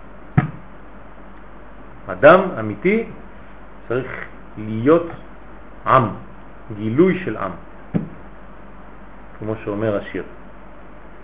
פתאום קם אדם בבוקר ומרגיש כי הוא עם, אז הוא מתחיל ללכת. מה אתה עושה? אתה בשיעור או במזגן? העם מתחיל ללכת. כן. אז זה צריך להיות שלמות. אדם צריך להיות עם, לחיות כעם. אדם פרטי, אין דבר כזה, אדם פרטי. האדם הוא אחדות כוללת. הוא חברתי. הוא בניין שלם.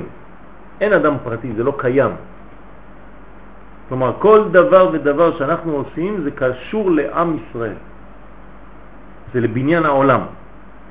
לכן אנו מונים אותם לשישה שכן נבחנים מצד פעולותיהם.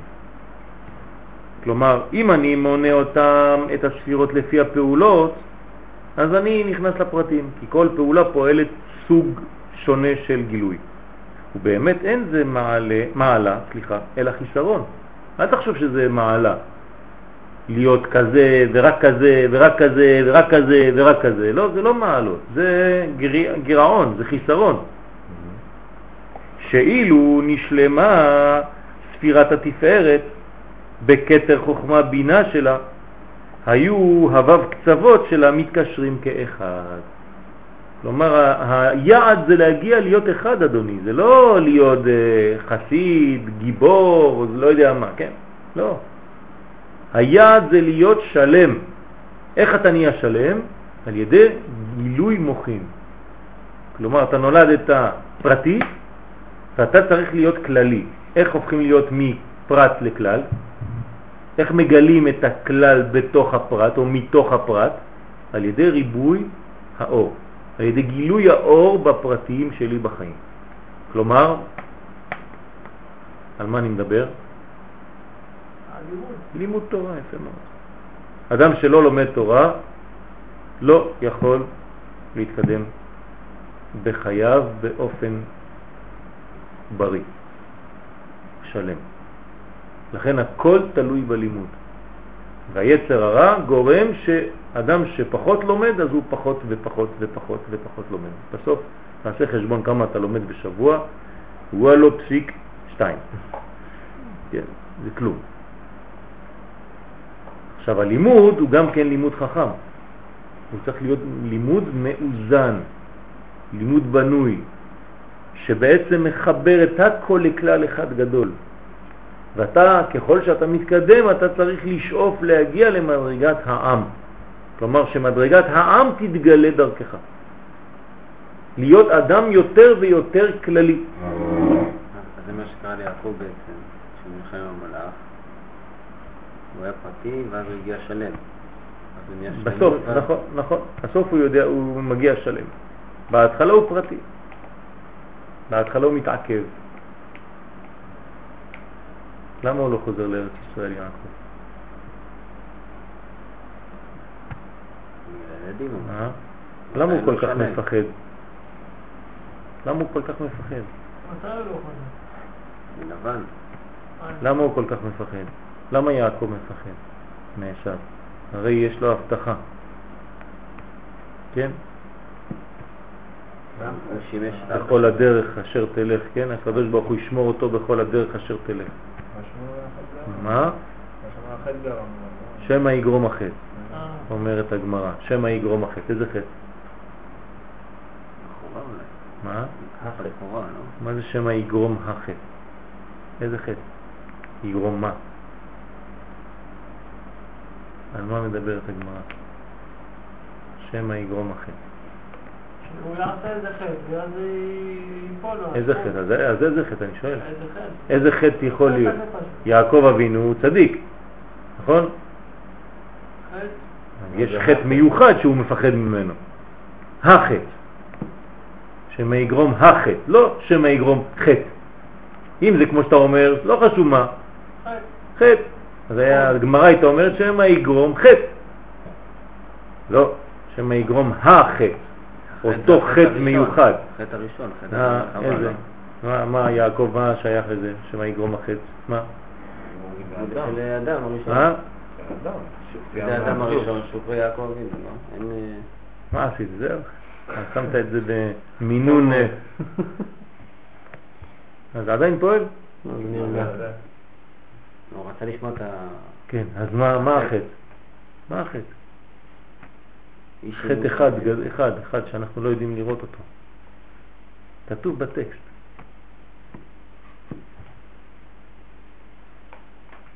כתוב, אבל צריך ללמוד אותו, רק את ה... בפשט הכתובים. חטא, הוא לא שיבש את אבא שלו, לא אומרים. לא, זה מצווה של אחיו, זה לא חטא שלו.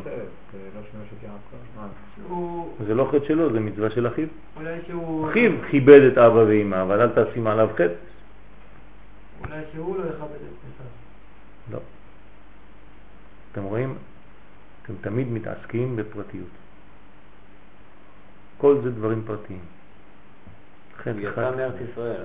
לא, העובדה שכשהוא יצא מארץ ישראל, הקדוש ברוך הוא ברך אותו. שם הוא ברך אותו, כשהוא הוא לא יצא. יפחד בדרך. זה כמעט, אבל אז הוא נהיה פרטי. כמעט. זה משהו מארץ ישראל, אה? תמיד יש לך איזה תחת. בוודאי, זה, כי מה זה התורה אומרת. כי הוא לא חזר בזמן. איזה זמן? כשמגיע שלב הגאולה, צריך לחזור מיד. מתי הגיע שלב הגאולה? בסדר. כשיוסף נולד. יוסף בגמטריה ציון. כשתהליך הציונות מתחיל, צריך לחזור מיד. לא חזר? לא חזר מיד. התעכב בשביל הכבשים שמה אצל לבן. זה נקרא שמא יגרום החטא. מזה הוא פחד. מהעיכוב שלפני הגאולה. כשמתעכבים לפני הגאולה, יש סכנה גדולה, כי לפני הגאולה הסכנה מתגברת. למה היא מתגברת דווקא שם? כי אנחנו על שלב גאולה. ועל שלב גאולה תמיד, תמיד, תמיד היצר הרע וכל כוחותיו, כל גינדה דילה, כן, מתעוררים כדי לחבל. זה נקרא חבלי משיח. וכשיש חבלי משיח כאלה, כן, צריך לדעת לזרז את התהליך של החזרה, המחזיר שכינתו לציון. ואם אתה מעכב את התהליך הזה ונשאר בחו"ל, יש לך בעיה. וכל פעם שאתה רוצה לעלות לארץ ישראל, בלילה שלפני, יש לך מאבק עם שרו של עשיו. זה בדיוק מה שקרה לי. בדיוק בערב של העלייה. נכון? לילה לפני העלייה שלו לארץ. הכניס את כולם למטוס, הוא הלך, אה, שכח משהו, כן? פחים קטנים, כן? אותו דבר. זאת אומרת שאנחנו צריכים להיזהר. עכשיו, מה הקשר? מה, עוד פעם, עוד פעם, מכניס הכל ארץ ישראל כל הזמן. לא, זה התורה אומרת. אלא זה מהלך של שלמות. כשאדם נופל למהלך פרטי והוא שוכח את המהלך הכללי, הוא הולך לאיבוד. המהלך הכללי זה עם. עם זה ארץ ישראל. כן? וכשיש ארץ, יש עם. יש גילוי יותר ויותר של העם. לכן זה הבניין. שמא יגרום החטא, אל תשכחו, החטא זה החטא של לא לחזור לארץ ישראל בזמן. זה נקרא שמא יגרום החטא. וזה, עכשיו אני כותב על זה שיעור, זה מובא מהפסוקים, זה ראיות, אני נותן לכם את זה ככה בגדול. סתם כאן. מי פירש את כן. זה? מה זה מי פירש את זה? חז"ל אומרים לנו ממש. אני, זה, זה מה שאני אראה לכם ראיות. ראיות ממש בטקסט, שזה החטא. זה החטא. בה"א הידיעה. כלומר, ההחטאה. לא להבין את המשמעות של. ארץ ישראל ושל עם ישראל. כי ארץ ישראל זה עם ישראל, זה אותו דבר, זה הולך ביחד. כאילו. מה? לעשות בזה נס, כאילו עם. וזה. כן. אז אז צריך לשאול, אז זו שאלה אחרת, שאלה נוספת. שאלה ב' מה יעקב עושה עם הכבשים? מה אכפת לו לחזור בשביל כבשים? מה זה ביזנס? יש לו עסקים שם, הוא מתבלבל, גם יעקב אבינו, אפשר להגיד עליו דברים כאלה? לא, חלק לעשו אולי. לא, נס, כאילו... יפה מאוד, זה ניצוצות. לא. הניצוצות האלה נקראים כבשים, זה קוד. כלומר, לא נגמר הבירור של כל הניצוצות. ויעקב אבינו יש לו דאגה לכלל ישראל. הוא רוצה שהגלות שלו תהיה האחרונה. רוצה לגמור את כל הבירור. זה בעזים. כן, בכבשים. לא, בכבשים לא. בכבשים. בכבשים של לבן, מי זה לבן? זה רמז למה? לאומות העולם. אצל אומות העולם יש את כל הניצוצות של הקודש. לכן הכבשים הם של לבן. שם יש בירור ניצוצות. שם הוא צריך להחזיר את הכל. בעל שם טוב, כשהוא היה שר, היה לו ניגון אחד, אני אומר לחסידים שלו, ניגון זה טוב. הניגון הזה, למדתי אותו כשהייתי כבשה בעדרו של לבן. כך אומר. הבעל שם טוב. תשימו לב. כלומר, כשיעקב היה מחלל בחליל, אני הייתי כבשה בעדרו של לבן, הבעל שם טוב, ולמדתי את הניגון שאני מלמד את התלמידים עכשיו שם, בהיותי כבשה. אתם מבינים את הרמז? כלומר, אני אחד מהבירורים של יעקב, שבשבילם הוא נשאר. אז אם זה ככה, תגידו לי, אז הוא עשה מצווה, להתעכב. נכון?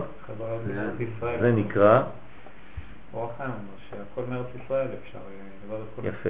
יפה. אז זה נקרא יצר הרע של צדיקים. כן, כלומר, זה לא יצר הרע פשוט, זה יצר הרע של בירור גדול שהצדיקים לקראת הגאולה מתעכבים כדי לגמור את כל התיקון ויש פספוסים לפעמים. מה רצית לומר?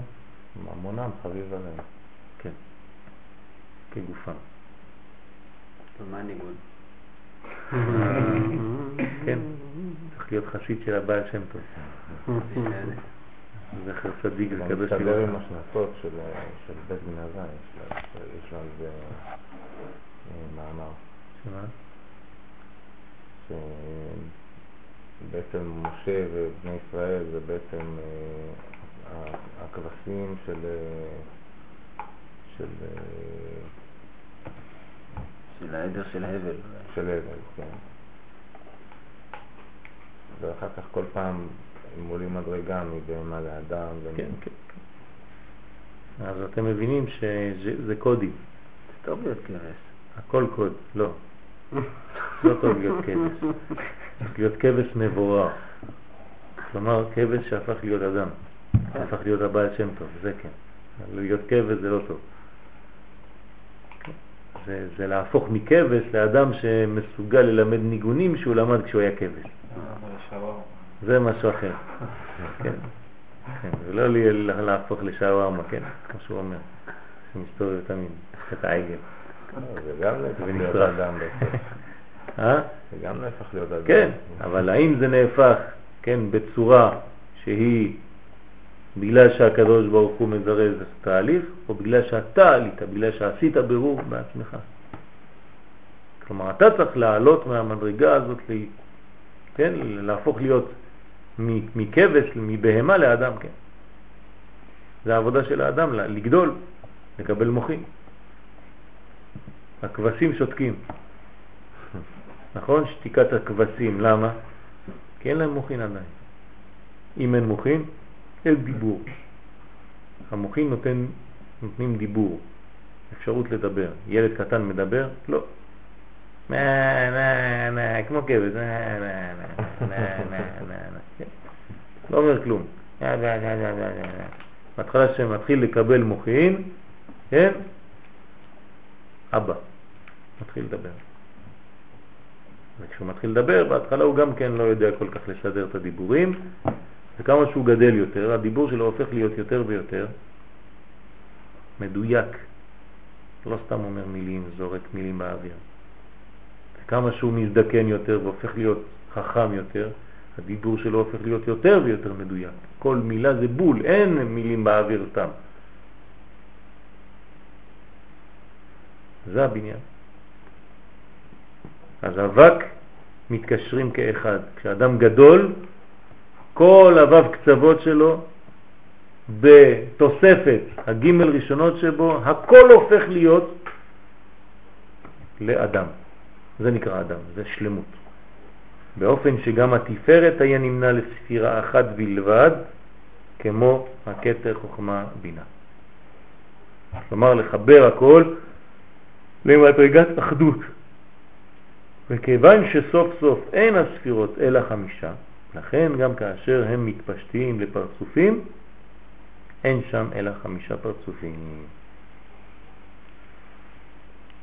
מה זה התפשטות לפרצופים? עכשיו הוא הוסיף לנו משהו תוך כדי, כאילו אנחנו כבר יודעים. ראיתם? כאשר הם מתפשטים לפרצופים. הוסיף לנו מילה. מה זה? מה, איך, איך ספירה מתפשטת לפרצוף? לא מלשון אה, התפשטות. אז מה- פשוט. אז מה זה אומר? תסבירו לי. היא עולה לאחדות, זה פשוט. אה? לא התפשטות מלשון התפשטות עולם, פשוט אולי. ספירה פשוטה. מה זה ספירה פשוטה? אם זה נהיה פרצוף, כי ספירה זה אחד, אם פתאום נהייתה שלמה. אז היא... כלומר, זה, זה בדיוק לפי מה שאמרנו, כן, באותו כיוון, אתה צודק, כשהספירה שהיא נקודה פרטית, מנותקת מהכלל, מתחברת לכלל, מגלה את הכלל יותר ויותר, כן, אז היא הופכת להיות פרצוף. כלומר, אנחנו צריכים לשאוף להיות פרצופים, ולא ספירות. בסדר? להיות ספירה זה להיות עדיין נקודה, להיות עדיין פרט, ולהיות פרצוף זה להיות בעצם כולל. הייתי אומר שיהודי בחוץ לארץ הוא קרוב יותר להיות נקודה או ספירה, ויהודי שחי בארץ ישראל קרוב יותר למדרגת הפרצוף. בסדר? וגם בפרצוף יש שינויים. יש שינויים בין פרצוף זה לפרצוף אחר. כן, כשם שפרצופיהם שונים, כך דעותיהם שונות. פרצופיהם. אבל זה פרצוף כולל יותר, כללי יותר, כי פרצוף זה כללות.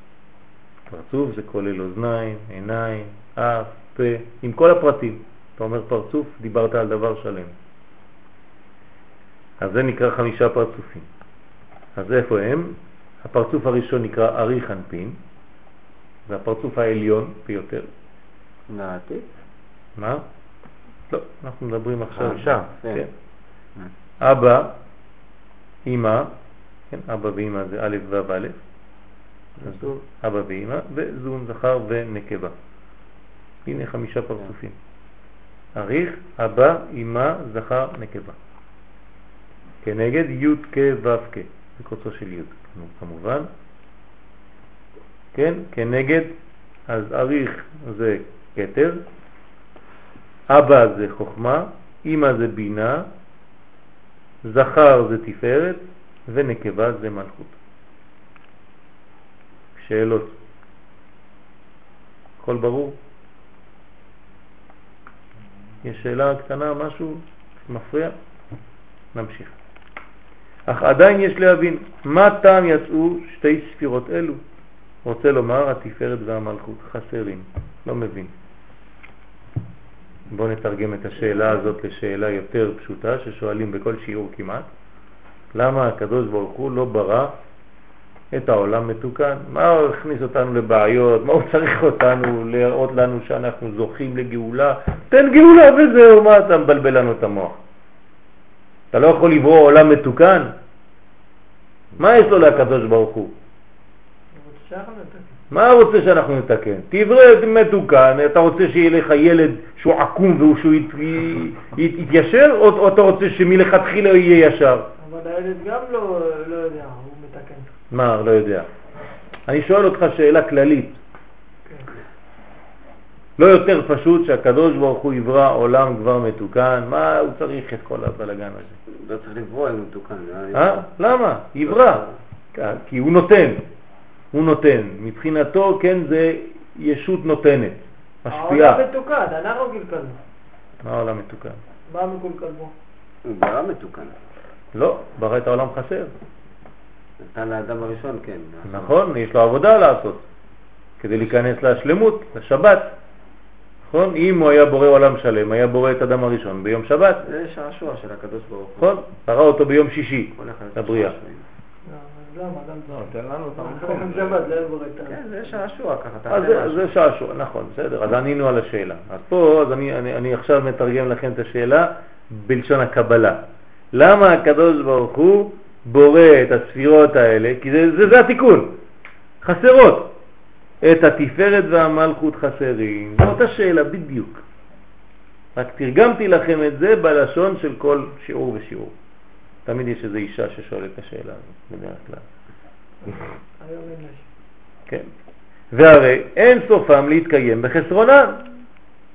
הרי אתה יודע שהוא לא צריך להתקיים בצורה כזאת, אז תבנה אותו מלכתחילה שלם ונגמר הסיפור, מה אתה צריך? זה כאילו שאתה הולך לקנות מכונית ואומרים לך, טוב, כשאתה מגיע לבית תוסיף את הבורג הזה. תשים לי את זה עכשיו, מה אתה רוצה ממני? לפני שאני יוצא מהחנות. תמיד צריך להוסיף משהו. אתה לא יכול לשים הכל כשאתה קונה משהו, תמיד הכל, אתה רק יצאת, עכשיו עוד פעם נכנס למוסך. להוסיף משהו. תמכור לי הכל. בנוי, עשוי. לא. זה דווקא בארץ ככה, תדעו לכם. כלומר, איפה שהתיקון האמיתי, ככה נעשים הדברים. כמה שפחות התיקון האמיתי, כמה שנותנים לך חינם, הכל, בנוי. כלומר, אתה הולך לקנות רכב בחו"ל, יש לו הכל בפנים, הכל. אתה לא צריך להיכנס עוד למוסך. לשים לך דיבורי, לשים לך זה, לשים לך זה, לא יודע מה. הכל בתוך האוטו, כלול. למה אתה צריך תוספת? זה כאילו שנותנים לך מלון ואומרים לך, טוב, עכשיו תסדר את המיטה. אתה נכנס למלון, אתה, אתה מתחיל לעשות ספונג'ה והכל. לא, ברגע שאתה מקבל את התוספת, אתה מרגיש ככה אה, כן, התעלות כזה. נכון, זאת אומרת... עכשיו הלכת ורכשת. צריך לעשות עבודה. עכשיו, למה אנחנו חוזרים? אה, לבניין העשר ספירות. למה הקדוש ברוך הוא לא ברא את העולם במאמר אחד? למה הוא ברא אותו בעשרה מאמרות מברא העולם? כדי לתת שכר לצדיקים, שכר. איך אתה מקבל שכר? כשאתה עושה, פועל, כשאתה משתתף. אם לא, לא עשית כלום. לא לא. אז הקדוש ברוך הוא ברא אותנו מנגנון כזה שאנחנו צריכים לפעול, להתאמץ, כדי שנשלים את עצמנו. אם עכשיו היינו ישנים בלילה והיינו מקבלים הכל ככה, היינו, היית קם בבוקר, היית אומר, "אה, זהו, קיבלתי הכל בחלום, אלה מסכנים הלכו ללמוד כל הלילה כמו חמורים, אני ישנתי, קיבלתי הכל. כן? מה לדעתכם אה, קניין אמיתי?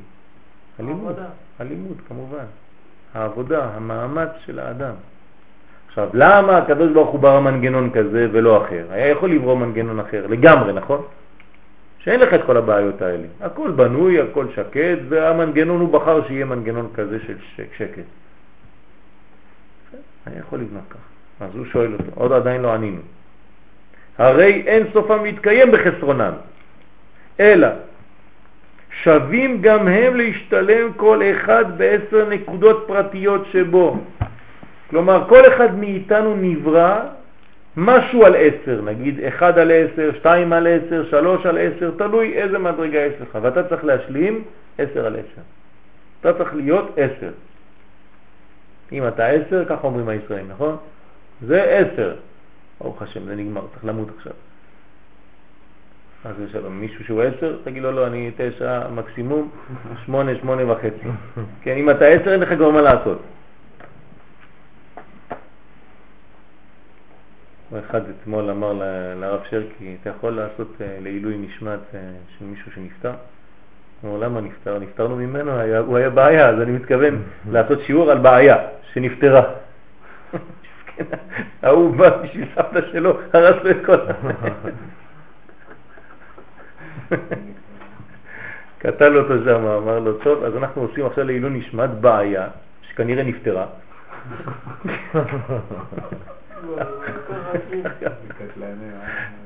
הוא חותך שם.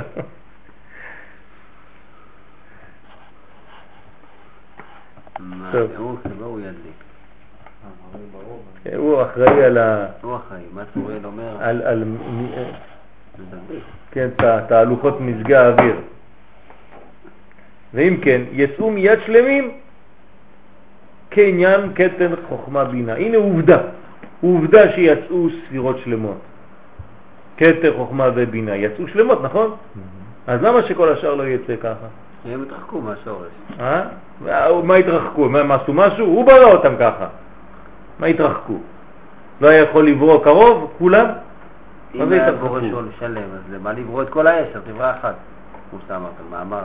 נברא עולם. כן, אז, אז זה מה שהוא שואל. אז עכשיו הוא עדיין לא ענה. תשובה.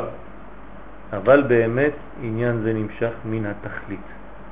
כלומר, אל תשכח את התכלית. עוד פעם, אם אתה שוכח את התכלית, כל השאלות האלה יוצאות לך, צצות. כלומר, למי יש שאלות שנשארות בלתי נפתרות? לאדם שאין לו ראייה כוללת של התכלית. אז לא הייתה לנו שאלה בכלל לזה. אה? לא הייתה לנו שאלה לגבי זה. זה מה שאני אומר. אז איך הוא שאל את השאלה הזאת? בגלל שהוא עכשיו מלמד אותנו ללמוד. הוא מלמד אותנו לחשוב. הוא שואל שאלה ואומר, תיזהר, אתה עכשיו, הריקנות הזאת, החיסרון הזה בא בגלל שאתה שכחת את התכלית. אז אל תשכח שבעבורו ברא השם את העולם. מה התכלית? שהנה תכלית הבריאה היא להטיב לבריותיו. טוב שלם ככל האפשר להם לקבל. כלומר, כל מה שאדם יכול ומסוגל לקבל, הקדוש ברוך הוא רוצה רק לתת לו.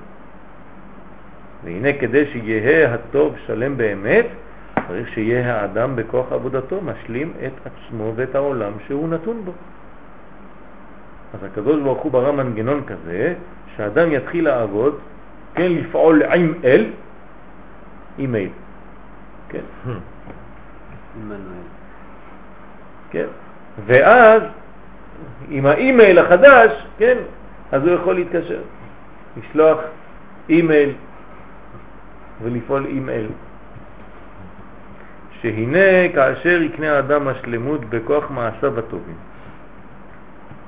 תהא השלמות ההיא שייכת וראויה לו. כלומר, האדם שלם ושקד ושמח, הוא מרגיש שמחה כשהוא עשה משהו בשביל השלמות הזאת. כן, אתה תלך לישון אחר כך, תרגיש, אה, ברוך השם, זכיתי לשלוט על היצר הרע, שאמר לי, תישן כרגיל, היום עשית הפוך, קמת. ברוך השם, תיקון כרת. ולא מתלבט אליו במקרה. ואז כל הטוב שחפץ השם להטיב לאדם יגיע לו בזכות, לא בחינם, לא בחסד, בזכות, הוא עבד. ולא ייפגם פגם האוכל לחם חסד. זה לא לחם של ביזיון, לחם נעמה דכיסוף. אבל לפעמים רוצים לא לעבוד, רוצים שיבוא... נכון, לא, זה זה לא לפעמים, זה כל הזמן. זה כל לא, הזמן. זה העצלות. נכון. זה העצלות של האדם, נכון? זה היצר זה לא. עצלות, לפעמים אתה רוצה לשבת. אם זה לפעמים, זה לא, טוב. לפעמים. הבעיה שההפך הוא הלפעמים. רוב הזמן זה ככה, ולפעמים אתה רוצה לעבוד. נכון? אם תמיד הפוך, אתה עובד. ולפעמים אתה רוצה לנוח, זה טוב. לא, לא, תמיד אתה עובד, לפעמים אתה רוצה... אה, זה טוב. זה אי בסדר. אפשר לה- לא לעבוד. נכון, נכון. אם המנוחה היא לצורך של עלייה של אחר כך, כמובן היא שייכת לעולם הזה. אתה מת לישון, אתה רוצה רק לישון. למה מת? לא. מת, זה טוב, זה שלם. מ-1 עד 60 מהמיטה, לא? אתה רוצה יום אחד לישון לא לקום בבוקר תפילה של שש, או לחמש. יש אנשים שרוצים לישון לא. ולקום עוד 50 שנה, אחרי כל הבלגן. כן, כשיש בעיות, זה מה שהאדם רוצה באמת. בורח. מהכל, מתחסה, יש לך שישה חודשים פה, אתה יודע שזה בלגן שלם, מקפיא את עצמו. אתה אומר, טוב, אני ישן עכשיו, אני קם באוקטובר. בעזרת השם, אחרי כל הבלגן, תעירו אותי. כן? יש כזה דבר. רעיון. אה, זה רעיון, אה? תעיר אותי כשהמשיח יבוא. כן, הנה, אמרו חז"ל, ייטב ולאח מיני. כן, שיבוא שאני לא אהיה שם בביאת המשיח. ולא קטנים, כן? כן, גדולים. תנאים גדולים, אה, שעדיף לא... לא רוצים. שלא רוצים להיות בזמן הגאולה. תעירו אותי אחר כך. אה? למה? בגלל שיהיו צרות גדולות לפני למה? הגאולה. הצרות הגדולות אני חושב היו בזמן יותר גרוע, בזמן רבי עקיבא, אנחנו גם לא, לא, לא, לא. יותר. גרוע מזה. מה עוד זה עוד? לא התחיל הסרט, זה רק אתה- אה, הפרסומות. רק תתחיל לחשוב אתה... לא, הכל טוב, אתה איזה יופי, מה זה, זה צרות זה? אז היה שם כולם הרגו את הרוגי ביתר, אי אפשר לחיות על זה. תפסו לי הולך עם תפילין, אמרו את זה בחיים. נכון שהעולם מתקדם, אבל יש, הייתה שואה לא מזמן.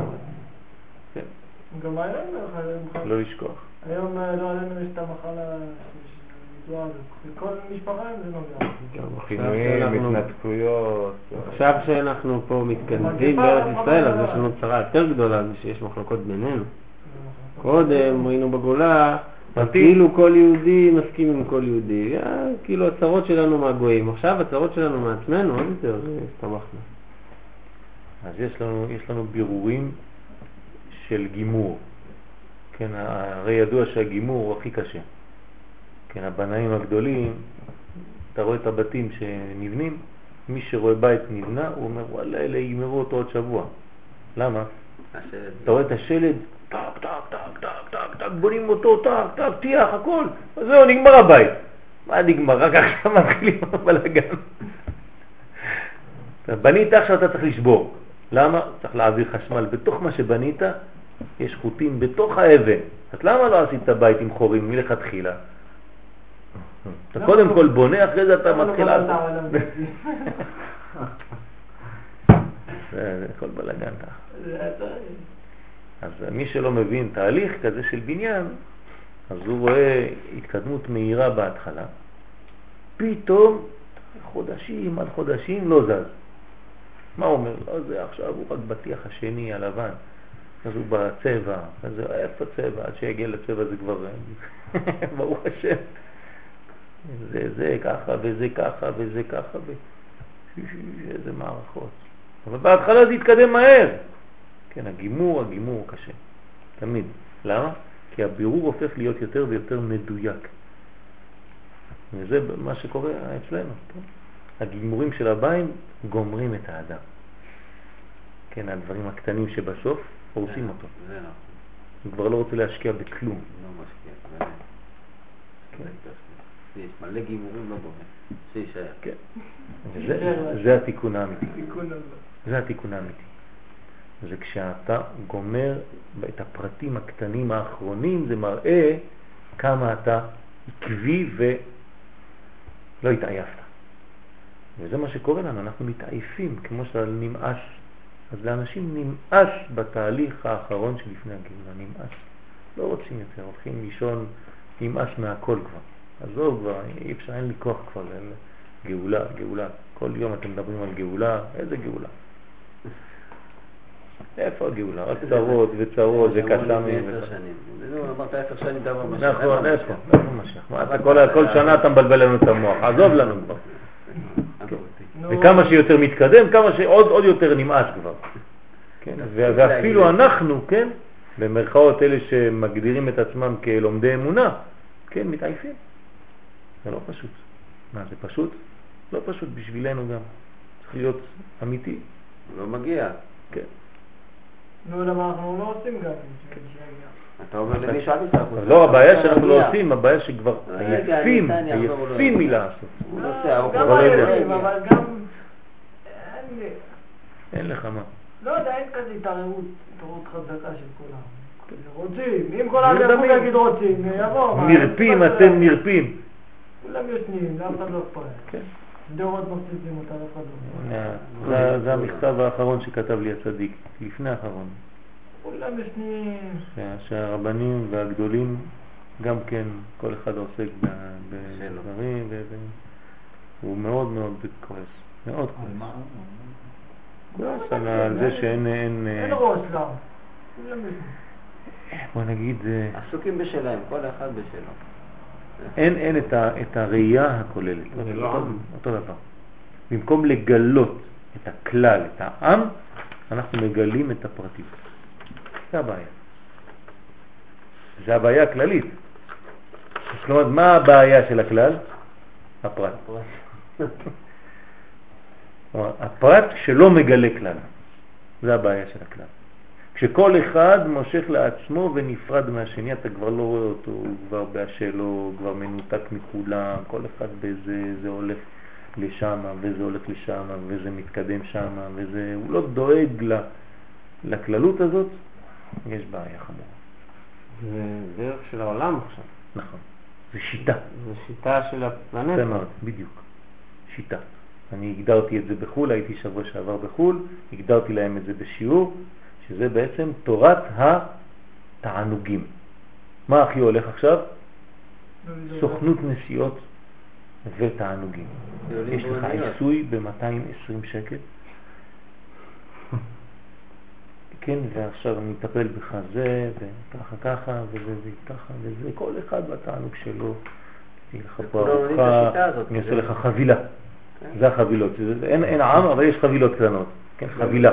עסקת חבילה, יש לך נסיעה, זה פלוס זה פלוס זה פלוס זה, ועוד איזה אוכל קטן, וזה, ההוא, אה, זה גן עדן, עולם הבא, כן, הלך לים המלח למלון, יום אחד עשה כיף, נכנס למים המלוכים, יצא משם, אכל, מסעדה, יצא, אה, השגתי עולם הבא. זה מה שאומר לי. כן.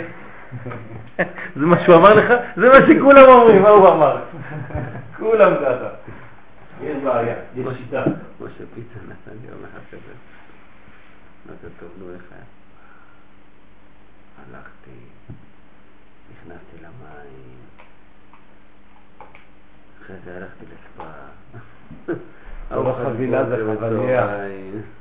עסקת חבל- חבלה. חדשה שגם כן השד זה זה ככה, בים המלח ככה. עם ה- עם הסומונים שישבו שם. זה הסומונים שבאו לארץ. בר של ים המלח? הם באו הכל ים המלח, ישבו התנערו. נו, לא בריא. טפו במים. לא ראית? לא טבו? לא, טפו, טפו. איך לא טפו? שוקלים הרבה, אבל טפו. מה אתה מחבר? מתים הנה, אנחנו. הנה. רק אני והוא צריכים לעזור, אני לא מבין למה. אתם לובשים, אתה לובש סוודר בכלל. תגיד, אתה- תראה, אתה זה שוטר? דליל. אה, חם לך, תוריד את לא הסוודר. לא, חם לי בגלל האש הגדולה אתה לא יודע. היום. כן. לא יודע, הוא לא תפס אותך. לא. ראית? אותי? נו, עקבת אותי. מי לא תפס אותו? שוטר? שוטר, לא יודע, כנראה. עולה על 140. 140, פתאום אני כלום. שוטר עם... ירה עליו, תפס אותו, אבל לא... הוא לא עשה אותו. הסתכל עליי ככה, הוא לא.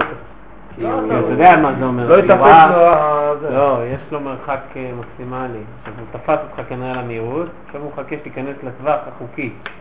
נכנסת לטווח לא במהירות. כמה זה הטווח? 350 מטר? ביום. מה, לא הוא יודע הרביץ, שזה אני הייתי הרבה. על 110, הוא הרביץ. בלילה 160? אבל 60 מטר. חשבתי זה 140. אתה מהר. הוא תמיד נוסע ב-140. אני יודע. הבעיה זה כשאתה עד שאתה קולט אותם. קולט שהוא עבר, הוא כבר עבר. אני גם נוסע מהר, אבל הוא יותר מהר. אתה, ראיתי, לא אתה, נוסע. אתה, לא, אתה יותר מ- אתה יותר מסוכן. לא הוא. נוסע מהר בדרכים גדולות. אתה נוסע מהר בעיר אתה. אתה ככה כמו, כאילו יש לך איזה טוסטוס, אתה נכנס ככה, ראיתי אותך. אתה מסוכן בעיר.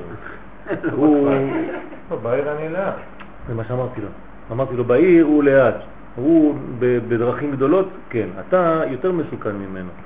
כי אתה בעיר, אתה בעיר אתה נוסע מהר. מה אני אתה, אעשה? אתה מה? עובר בין האנשים, בין הזה, ככה. וואי, וואי. כן, ראיתי אני אותך. כן, תיזהר. ואני למדתי לנסוע לאט. השם ישמור על כולם, אמן. מה קרה? עצרנו? לא, למה לא עצרנו? על כולם. התחלנו. תפסיק. נכון. ולכן, ראתה חוכמתו יתברך להוציא שורשי העולם הזה, תחילה חסרים בסוד התוהו. כלומר, כל מה שאנחנו לומדים כאן זה העולם הזה. עוד פעם, מי שחושב שקבלה זה העולם הבא, שמנותק מהעולם הזה, הוא לא הבין כלום. זה שורשי העולם הזה, זה הבניין הפנימי, הנשמתי של העולם הזה. העולם הזה הוא חיצוניות, והעולם הבא הוא פנימיות. אז הוא עשה את זה, מלכתחילה בנה את הספירות בצורה כזאת, שהכל יהיה חסר בסוד התוהו, ואחר כך פתח המעציל יתברך בתיקון. כלומר, הוא בורא מדרגה כזאת חסרה ומתחיל תהליך של תיקון מיידי. להורות לאדם את דרך התיקון. ככה זה הבניין. אך לא השלים התיקון בידי שמיים.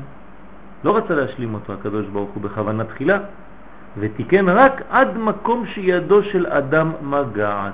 כלומר, הקדוש ברוך הוא עשה לנו את רוב העבודה, והשאיר לנו, כן, מדרגה שאנחנו כן יכולים לתקן. הוא לא עשה לנו, גרם לנו איזה מכשול. הוא לא ברא את העולם כדי להכשיל אותנו, הוא אומר לנו דברים שאנחנו לא יכולים לעשות. לא. לא נותנים ניסיון של שלנו. הוא נותן לנו בדיוק מה שאנחנו כן יכולים לעשות וצריך להשלים. ועל כן כל בחינה שבכוחו של אדם לתקן השאיר תיקונה לידי האדם. זה שמתי את התקליט אתמול, ש... שנתן לי ההוא ב... זה בדרך. כן? הייתי עם הילד שלי הקטן, אז הוא מתחיל ככה, זה שיר. לא מבין כלום, לא מבין כלום. נחמן, כן. לא שהוא- והילד שלי אומר לי, מה זה השיר הדפוק הזה? איך המוזיקה כזאת? לא מבין כלום. והילד שלי מוצץ משחוק, אמרתי לו זה רב. הוא אומר לי איזה רב אתה משוגע.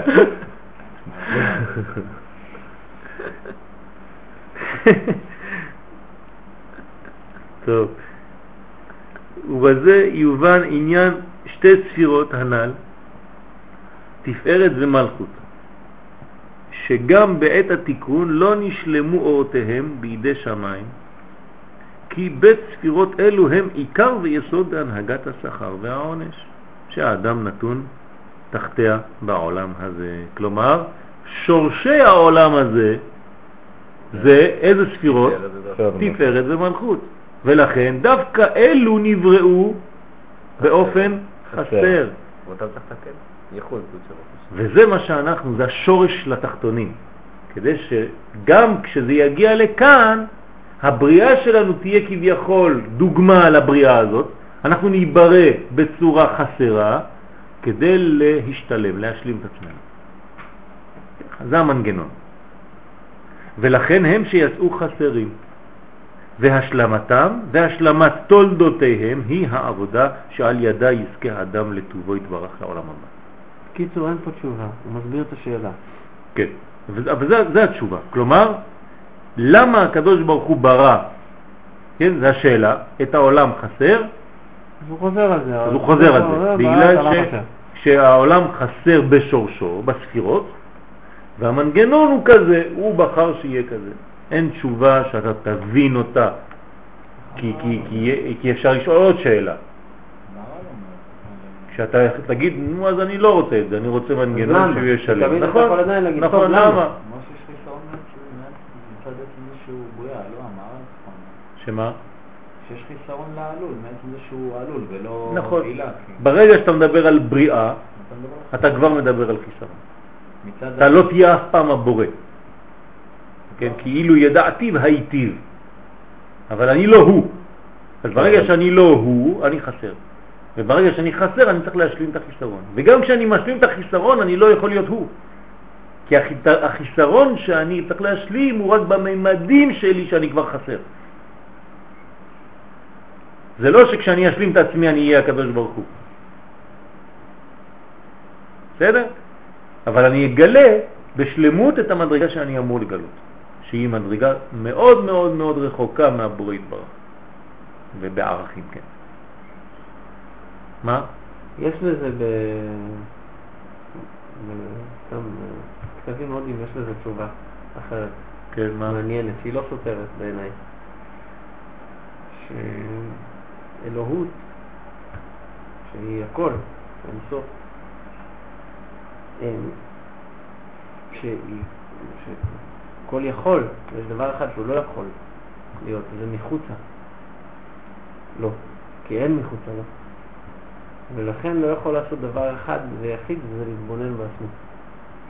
אנחנו, ההשתקפות, שהכמיהה הזאת, ולכן לקח ושתל בנו, ברא אותנו, סתירות, כל זה, עם הכמיהה הזאת, שהכמיהה הזאת משקפת דומה לבוראו. אותו. אבל זה אין, בריאה אה, זה. מקודשת. הוא יש, לא- יש רק, מה כן? אין לו מה לראות, כאילו. זה הוא כל הזמן, כאילו, מה ש... זה- אין מה לא. לראות. כי, כי יש, יש, כאן, יש, כאן, אה, יש כאן צמצום של יכולתו. כי אם אתה אומר שהוא כל יכול, אבל הוא, יש דבר שהוא לא יכול, יש כבר סתירה. כלומר, אתה שואל את השאלה ששאלו הפילוסופים, האם יש אבן כל כך גדולה שהוא ברא שהוא בעצמו לא יכול להרים אותה? שיכול לקבוע אבן שלא יכול כן? להרים. כי אם הוא יכול, יכול הכל, אז הוא יכול גם לברוא אבן שהוא לא יכול להרים. כן. אז השאלה כבר היא שאלה מוטעית. זאת אומרת, עצם השאלה, הצורה שבה נשאלת השאלה היא שאלה שהיא לא, היא לא, היא לא, כן. אבל אני מבין את, ה, את, את הרעיון שאתה רוצה לומר. כן.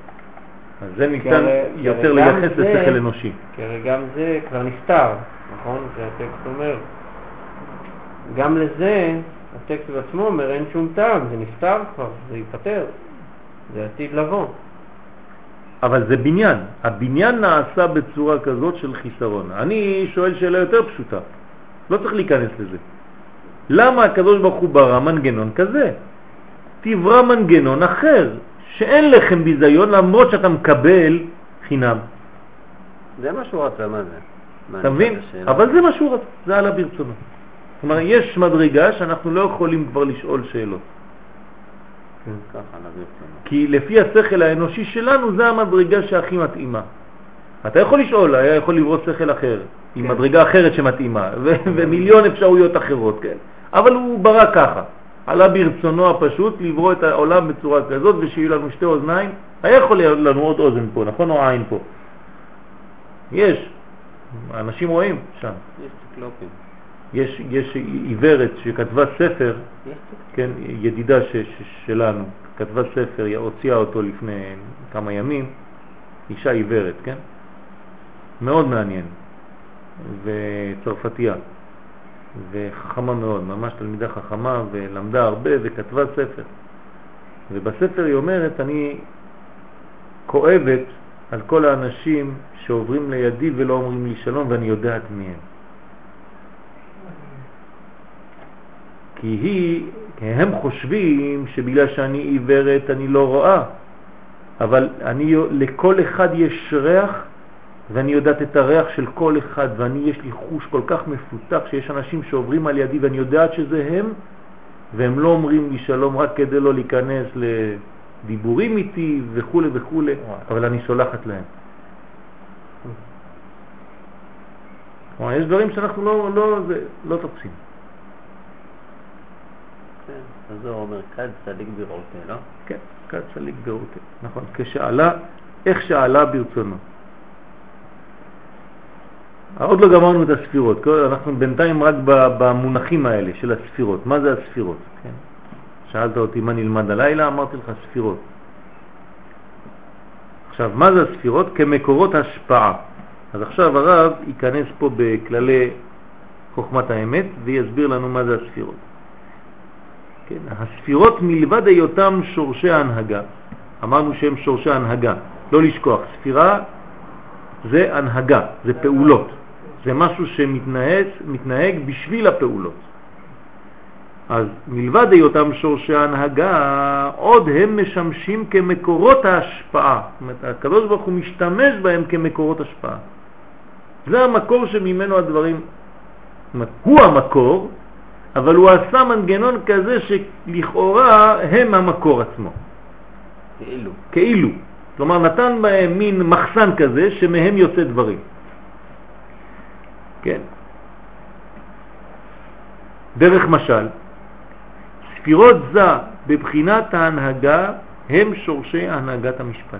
למשל, כשאתה תגיד, נגיד, זה, מה זה תפארת? זה עיר אנפין, זה, אז אתה תגיד ששם זה שורש המשפט, הנהגת המשפט. משם זה הבניין של המשפט. אם תלמד טוב טוב טוב את הבניין הזה של זה, אתה תהיה שופט טוב, אתה תדע מה זה משפט. השופטים היום לא לומדים זה. כן? השיבה שופטנו כבראשונה.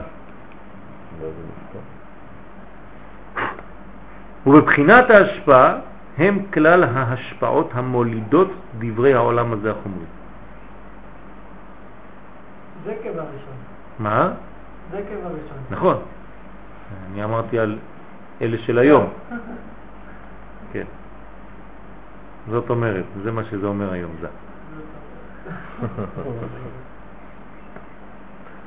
לא,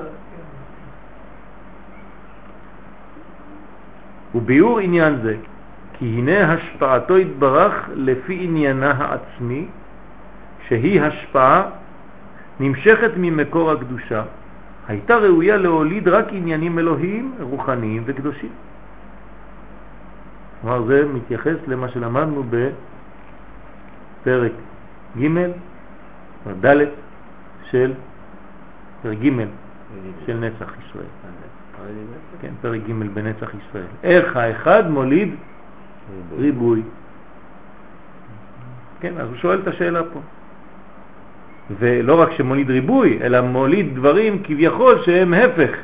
פה אומר איך הקדושה לא מולידה רק קדושה, רק דברים אלוהיים, רוחניים וקדושים.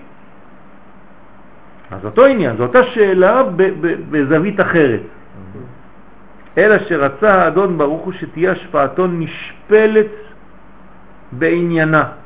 כלומר, הוא כאילו הוריד את הרמה, המעיט מרמתו. הוא לא נותן את מהותו, את שלמותו, הוא בורא דבר חסר דווקא. דבר מועט, דבר שמנמיך את, המנ... את הבניין. שלא תוציא תולדות כמו שהיה ראוי לה להיותה אלוקית, כלומר האלוקי לא רק יוליד אלוקי, נראה לעין, אלא אלוקי נסתר. אלא כמו שרצה בה הרצון העליון.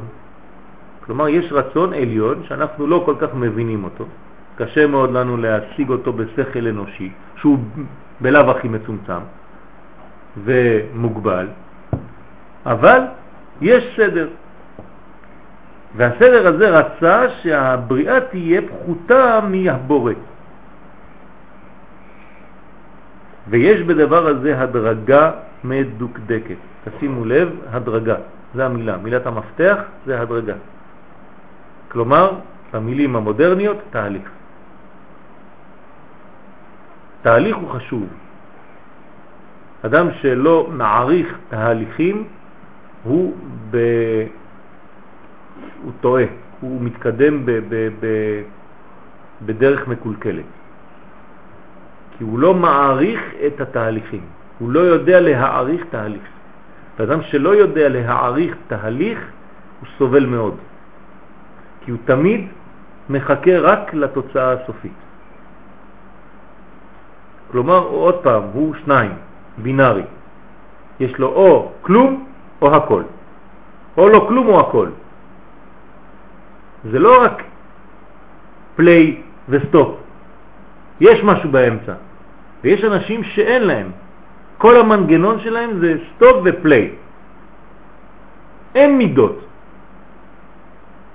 יש לך מכשיר שפועל מ-1 על 10, נגיד שואב אבק. אתה לא עושה חשבון, אתה מלכתחילה שמת אותו על 10 ואתה עכשיו מפעיל רק play ו stop. למה אתה לא יודע לעשות?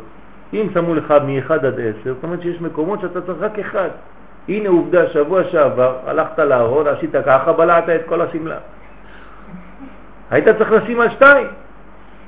עכשיו זה נתקע, עשה לך שאיבה בזה, עכשיו הכל שבור שם, הוא כבר לא שואל כמו שבוע שעבר, קלקלת אותו, עכשיו אתה הולך לבכות.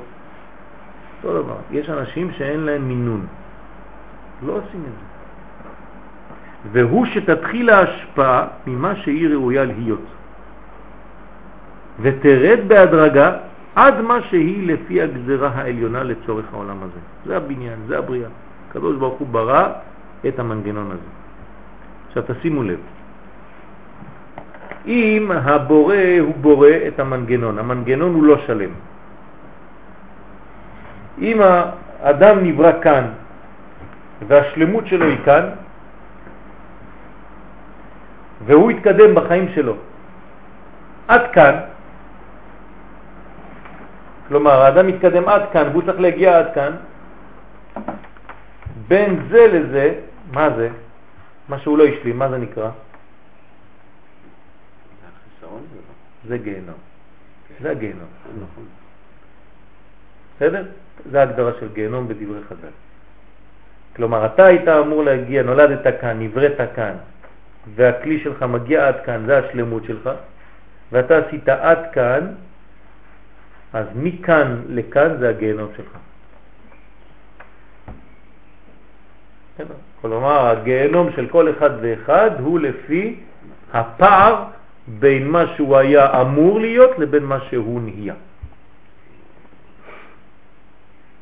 אז מאיפה אתה יודע מה אתה אמור להיות? כמה שאתה מתקדם יותר, זאת אומרת שיש לך עוד, אל תדאג, תצטרך יש תמיד לאן להתקדם. נכון, כן. אז יש עוד... לא, זה בעצם החוסר אונים של להיות תקוע שם, ולא להיות, שהדרך עוד לא, לא פתוחה יותר לפנים, שנקרא. כי אתה מגיע לשלמות, אתה גם...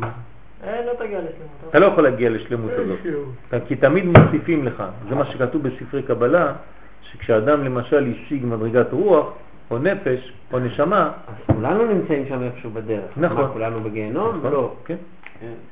כולם יש להם גיהנום שהוא יחסי לפער שבינם לבין עצמם, בוא נגיד ככה. כן, כלומר, מה שאתה בפנימיותך ומה שאתה, מה שאתה בחיצוניותך, הפער בין הפנימי שבך לחיצוני שבך זה הגיהנום.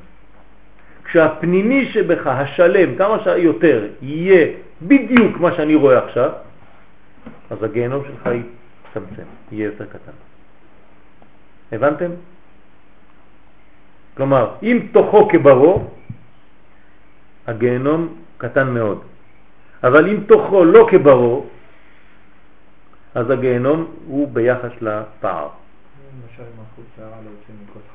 כן, כמו הרשעים או הצדיקים. כתוב שמיטתם של צדיקים זה כמו שערה שבתוך כוס חלב.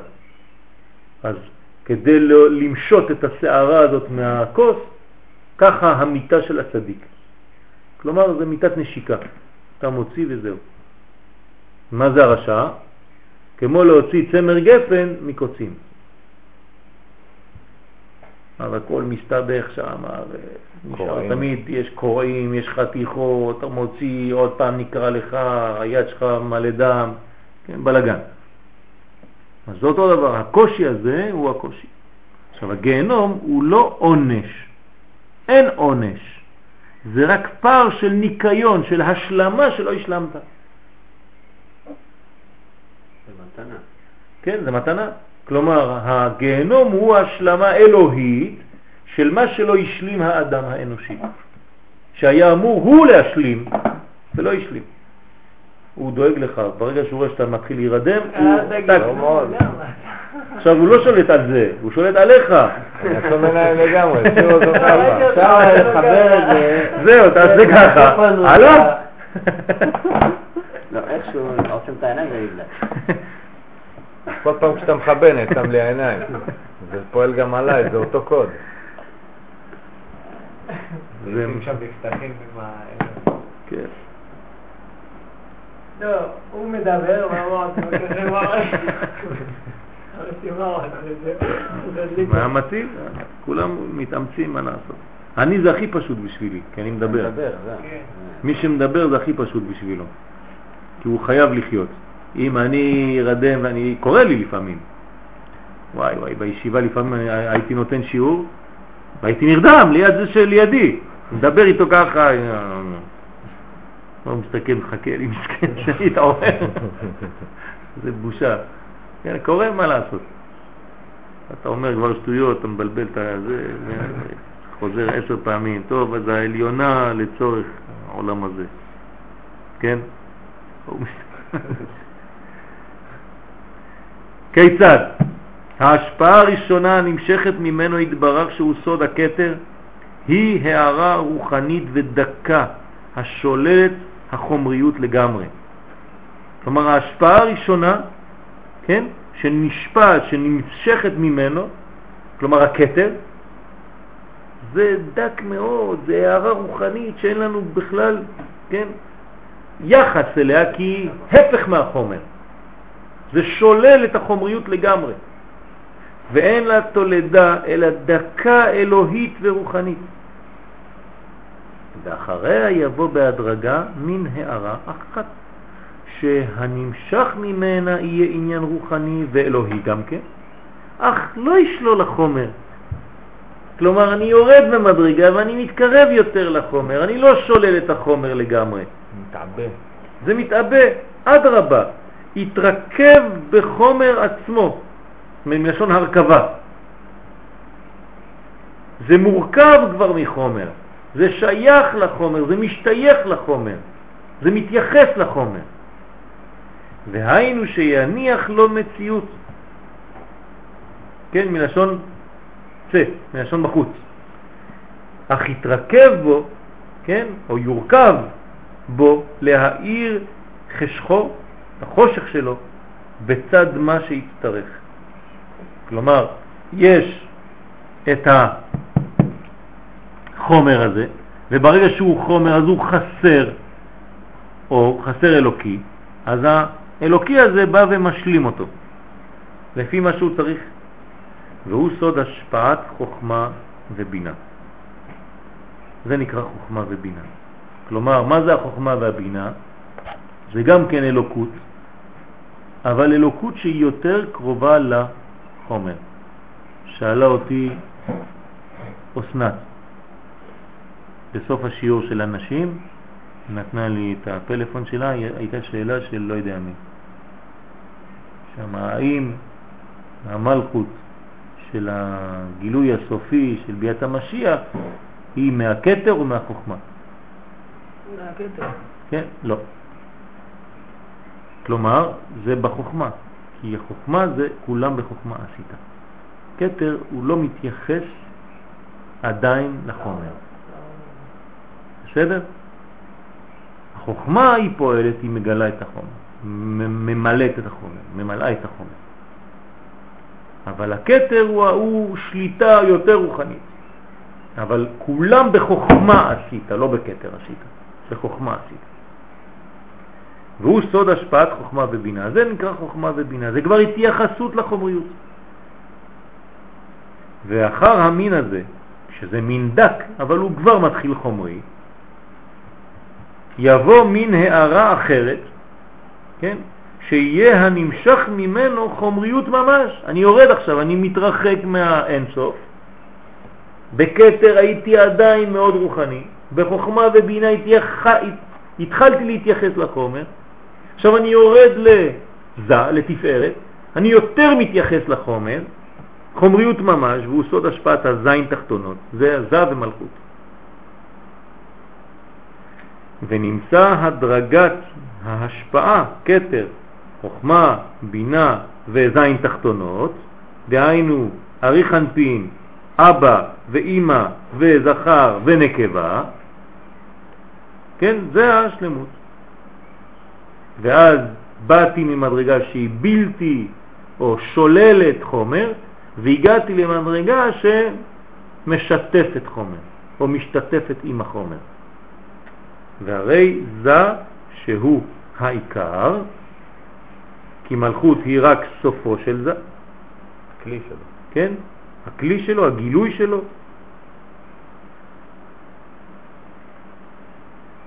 כמו שאנחנו אומרים, זאת אומרת. זאת זה המלכות, היא אומרת. רק זאת אומרת. כן? ובגלל שהיא מגלה. אבל היא מגלה את הזה. מה מה זאת אומרת? כן, נכון. בגלל שיש מה זאת. כן. מי זאת? העולם מן המדבר. מי זאת? מי זאת? העולם מן המדבר. מתרפקת על דודה. כן, הכל זה קודים, כן? הוא כלל ההשפעה המוציאה העולם הזה. כלומר, הזה זה מה שהוציא את העולם הזה. לכן העולם הזה, שורשו זה זה, זה תפארת. זה השורש של העולם הזה. אך הנה בעולם הזה יש החומריות ויש הערה הנרכבת בו, כלומר חומר ואור, רוחניות. והיינו הדעה והשכל וכל שאר ענייני הנשמה. ועל כן נבחין גם בזה הבב קצוות שהם שורשי החומר. מי מבין את זה? הוא אומר, גם הוו קצוות שהם שורשי החומר, כן. וגם הגימל ראשונות. נכון, לא. נכון, לא. כן, כן, כן, בהתחלה דעה והשכל וכל שאר ענייני הנשמה, זה המדרגה העליונה, כן? אבל יש לו גם את ענייני הגוף, כלומר, נבחין גם בזה וו קצוות, שהם שורשי החומר. כלומר שזה בעצמו הוא כלול מעשר, רק ששלושה לא רואים אותם, והשישה והשבע, כן, שש ואחד, זה מה שרואים, זה החומריות שבו. והגר, הנה עכשיו הוא מתייחס אליו, שהם המוחין הבאים לו מאבא ואמא, והם הערה הנרכבת בחומר, משתתפת עם החומר. כי אבא ואמא שהם המין השני של השפעה, שהוא המרכיב ההערה בחומר כנ"ל, הם המרכיבים בזה עניין מה מהם בסוד המוחין שהוא הוא ההערה הזאת הנרכבת בחומר. כלומר המוחין באים ומשתתפים ונכנסים וחודרים ומחיים את החומריות כולה. זה אומר שכשאני לומד תורה אני אמור להשתנות. ואם הלימוד לא משנה אותי, אז הלימוד הוא לא טוב, הוא לא בונה. כל לימוד אמור לשנות אותי לטובה, לשכלל אותי, להאיר בי הערה רוחנית שתשנה את חיי ותשפר את חיי ואת היחס שלי לחיים בכלל.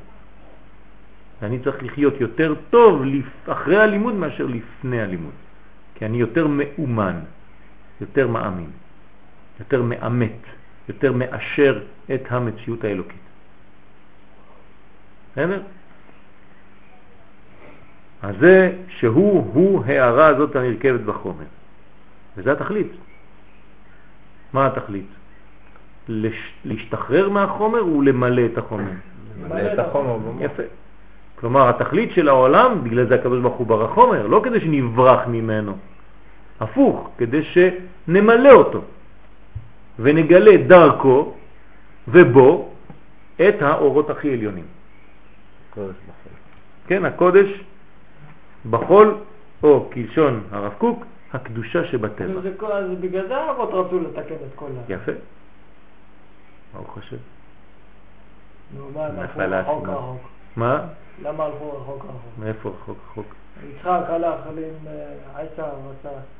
מה זה רחוק רחוק? לא הבנתי. עם מה יעקב שגם נשאר, זה מה שאמרנו. נו. יצחק לא הלך, הוא הוא נשאר בארץ ישראל. לא, אבל הוא אהב את עשיו. נו.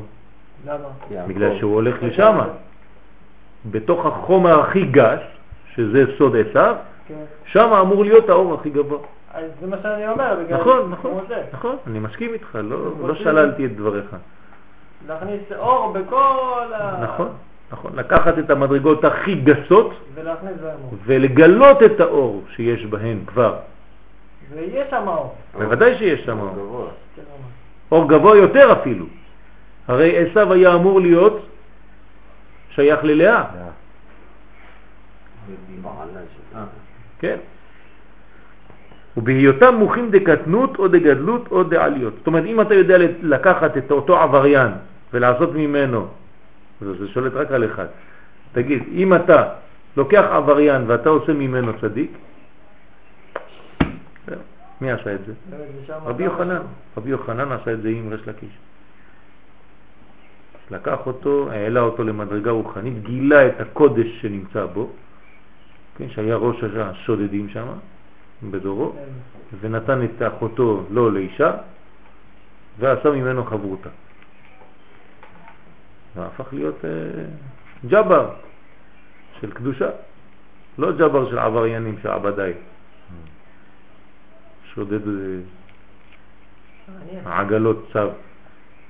מה זה דליות? מה זה דליות? דעליות. אה? מוחין דקטנות, או דגדלות, או דעליות. זה בחיים לא שמעתי על דעליות. כלומר דברים שעולים, של מדרגה של גילוי, של מדרגה של מיטת הלעילה. כן? עליות, גדלות וקטנות זה מדרגות של, שנתונות. הלו, אתה שואל שאלה ואתה לא, בורח. אני בדיוק רציתי להגיד, לא, בדיוק דיברת, אבל להגיד, זה סטטי. לא, זה לא סטטי. זה עליות זה לא סטטי. בזה כן. שכשנרדמתי, כן. שמעתי ואתה אמרתי, רגע, נגיד זה סטטי? זה... התבלבל לך עם ההלו שלי. לא? כי המוח, המוח. אתה יודע שהמוח הוא פועל כל כך מהר, שכשאני אומר לך הלו, אתה יכול אפילו עכשיו רק לחלום שאתה בטלפון לא, ציבורי. כי ראיתי משהו אחר. ראיתי עליות. מה עליות, כן. לך את זה סטטי או לא. כן. לא, אז הרסת הוא שיעור, את ה- את ה- את הקול הזה הרסת לי. כל היריעה עכשיו. אז הוא שיעור ההערה הנרכבת בחומר. פעם הבאה אני אשתוק. תן לך לישון. זה הזיה בהקיץ, סוף כל סוף אני כן, אומר. טוב. זה יהיה עם עין, בעקיץ. הוא שיעור ההערה הנרכבת בחומר, וכאן הוא שיעור יקר, כן, הבריות ומעלתם. כן, שמה זה, זה, זה מה שהמעלה של הבריות. זה כשה... אותם. כשמה? מייחד אותם. כן, זה מה שמייחד אותם, זה, זה הבניין הזה, וזה מה שגם כן מייקר אותם.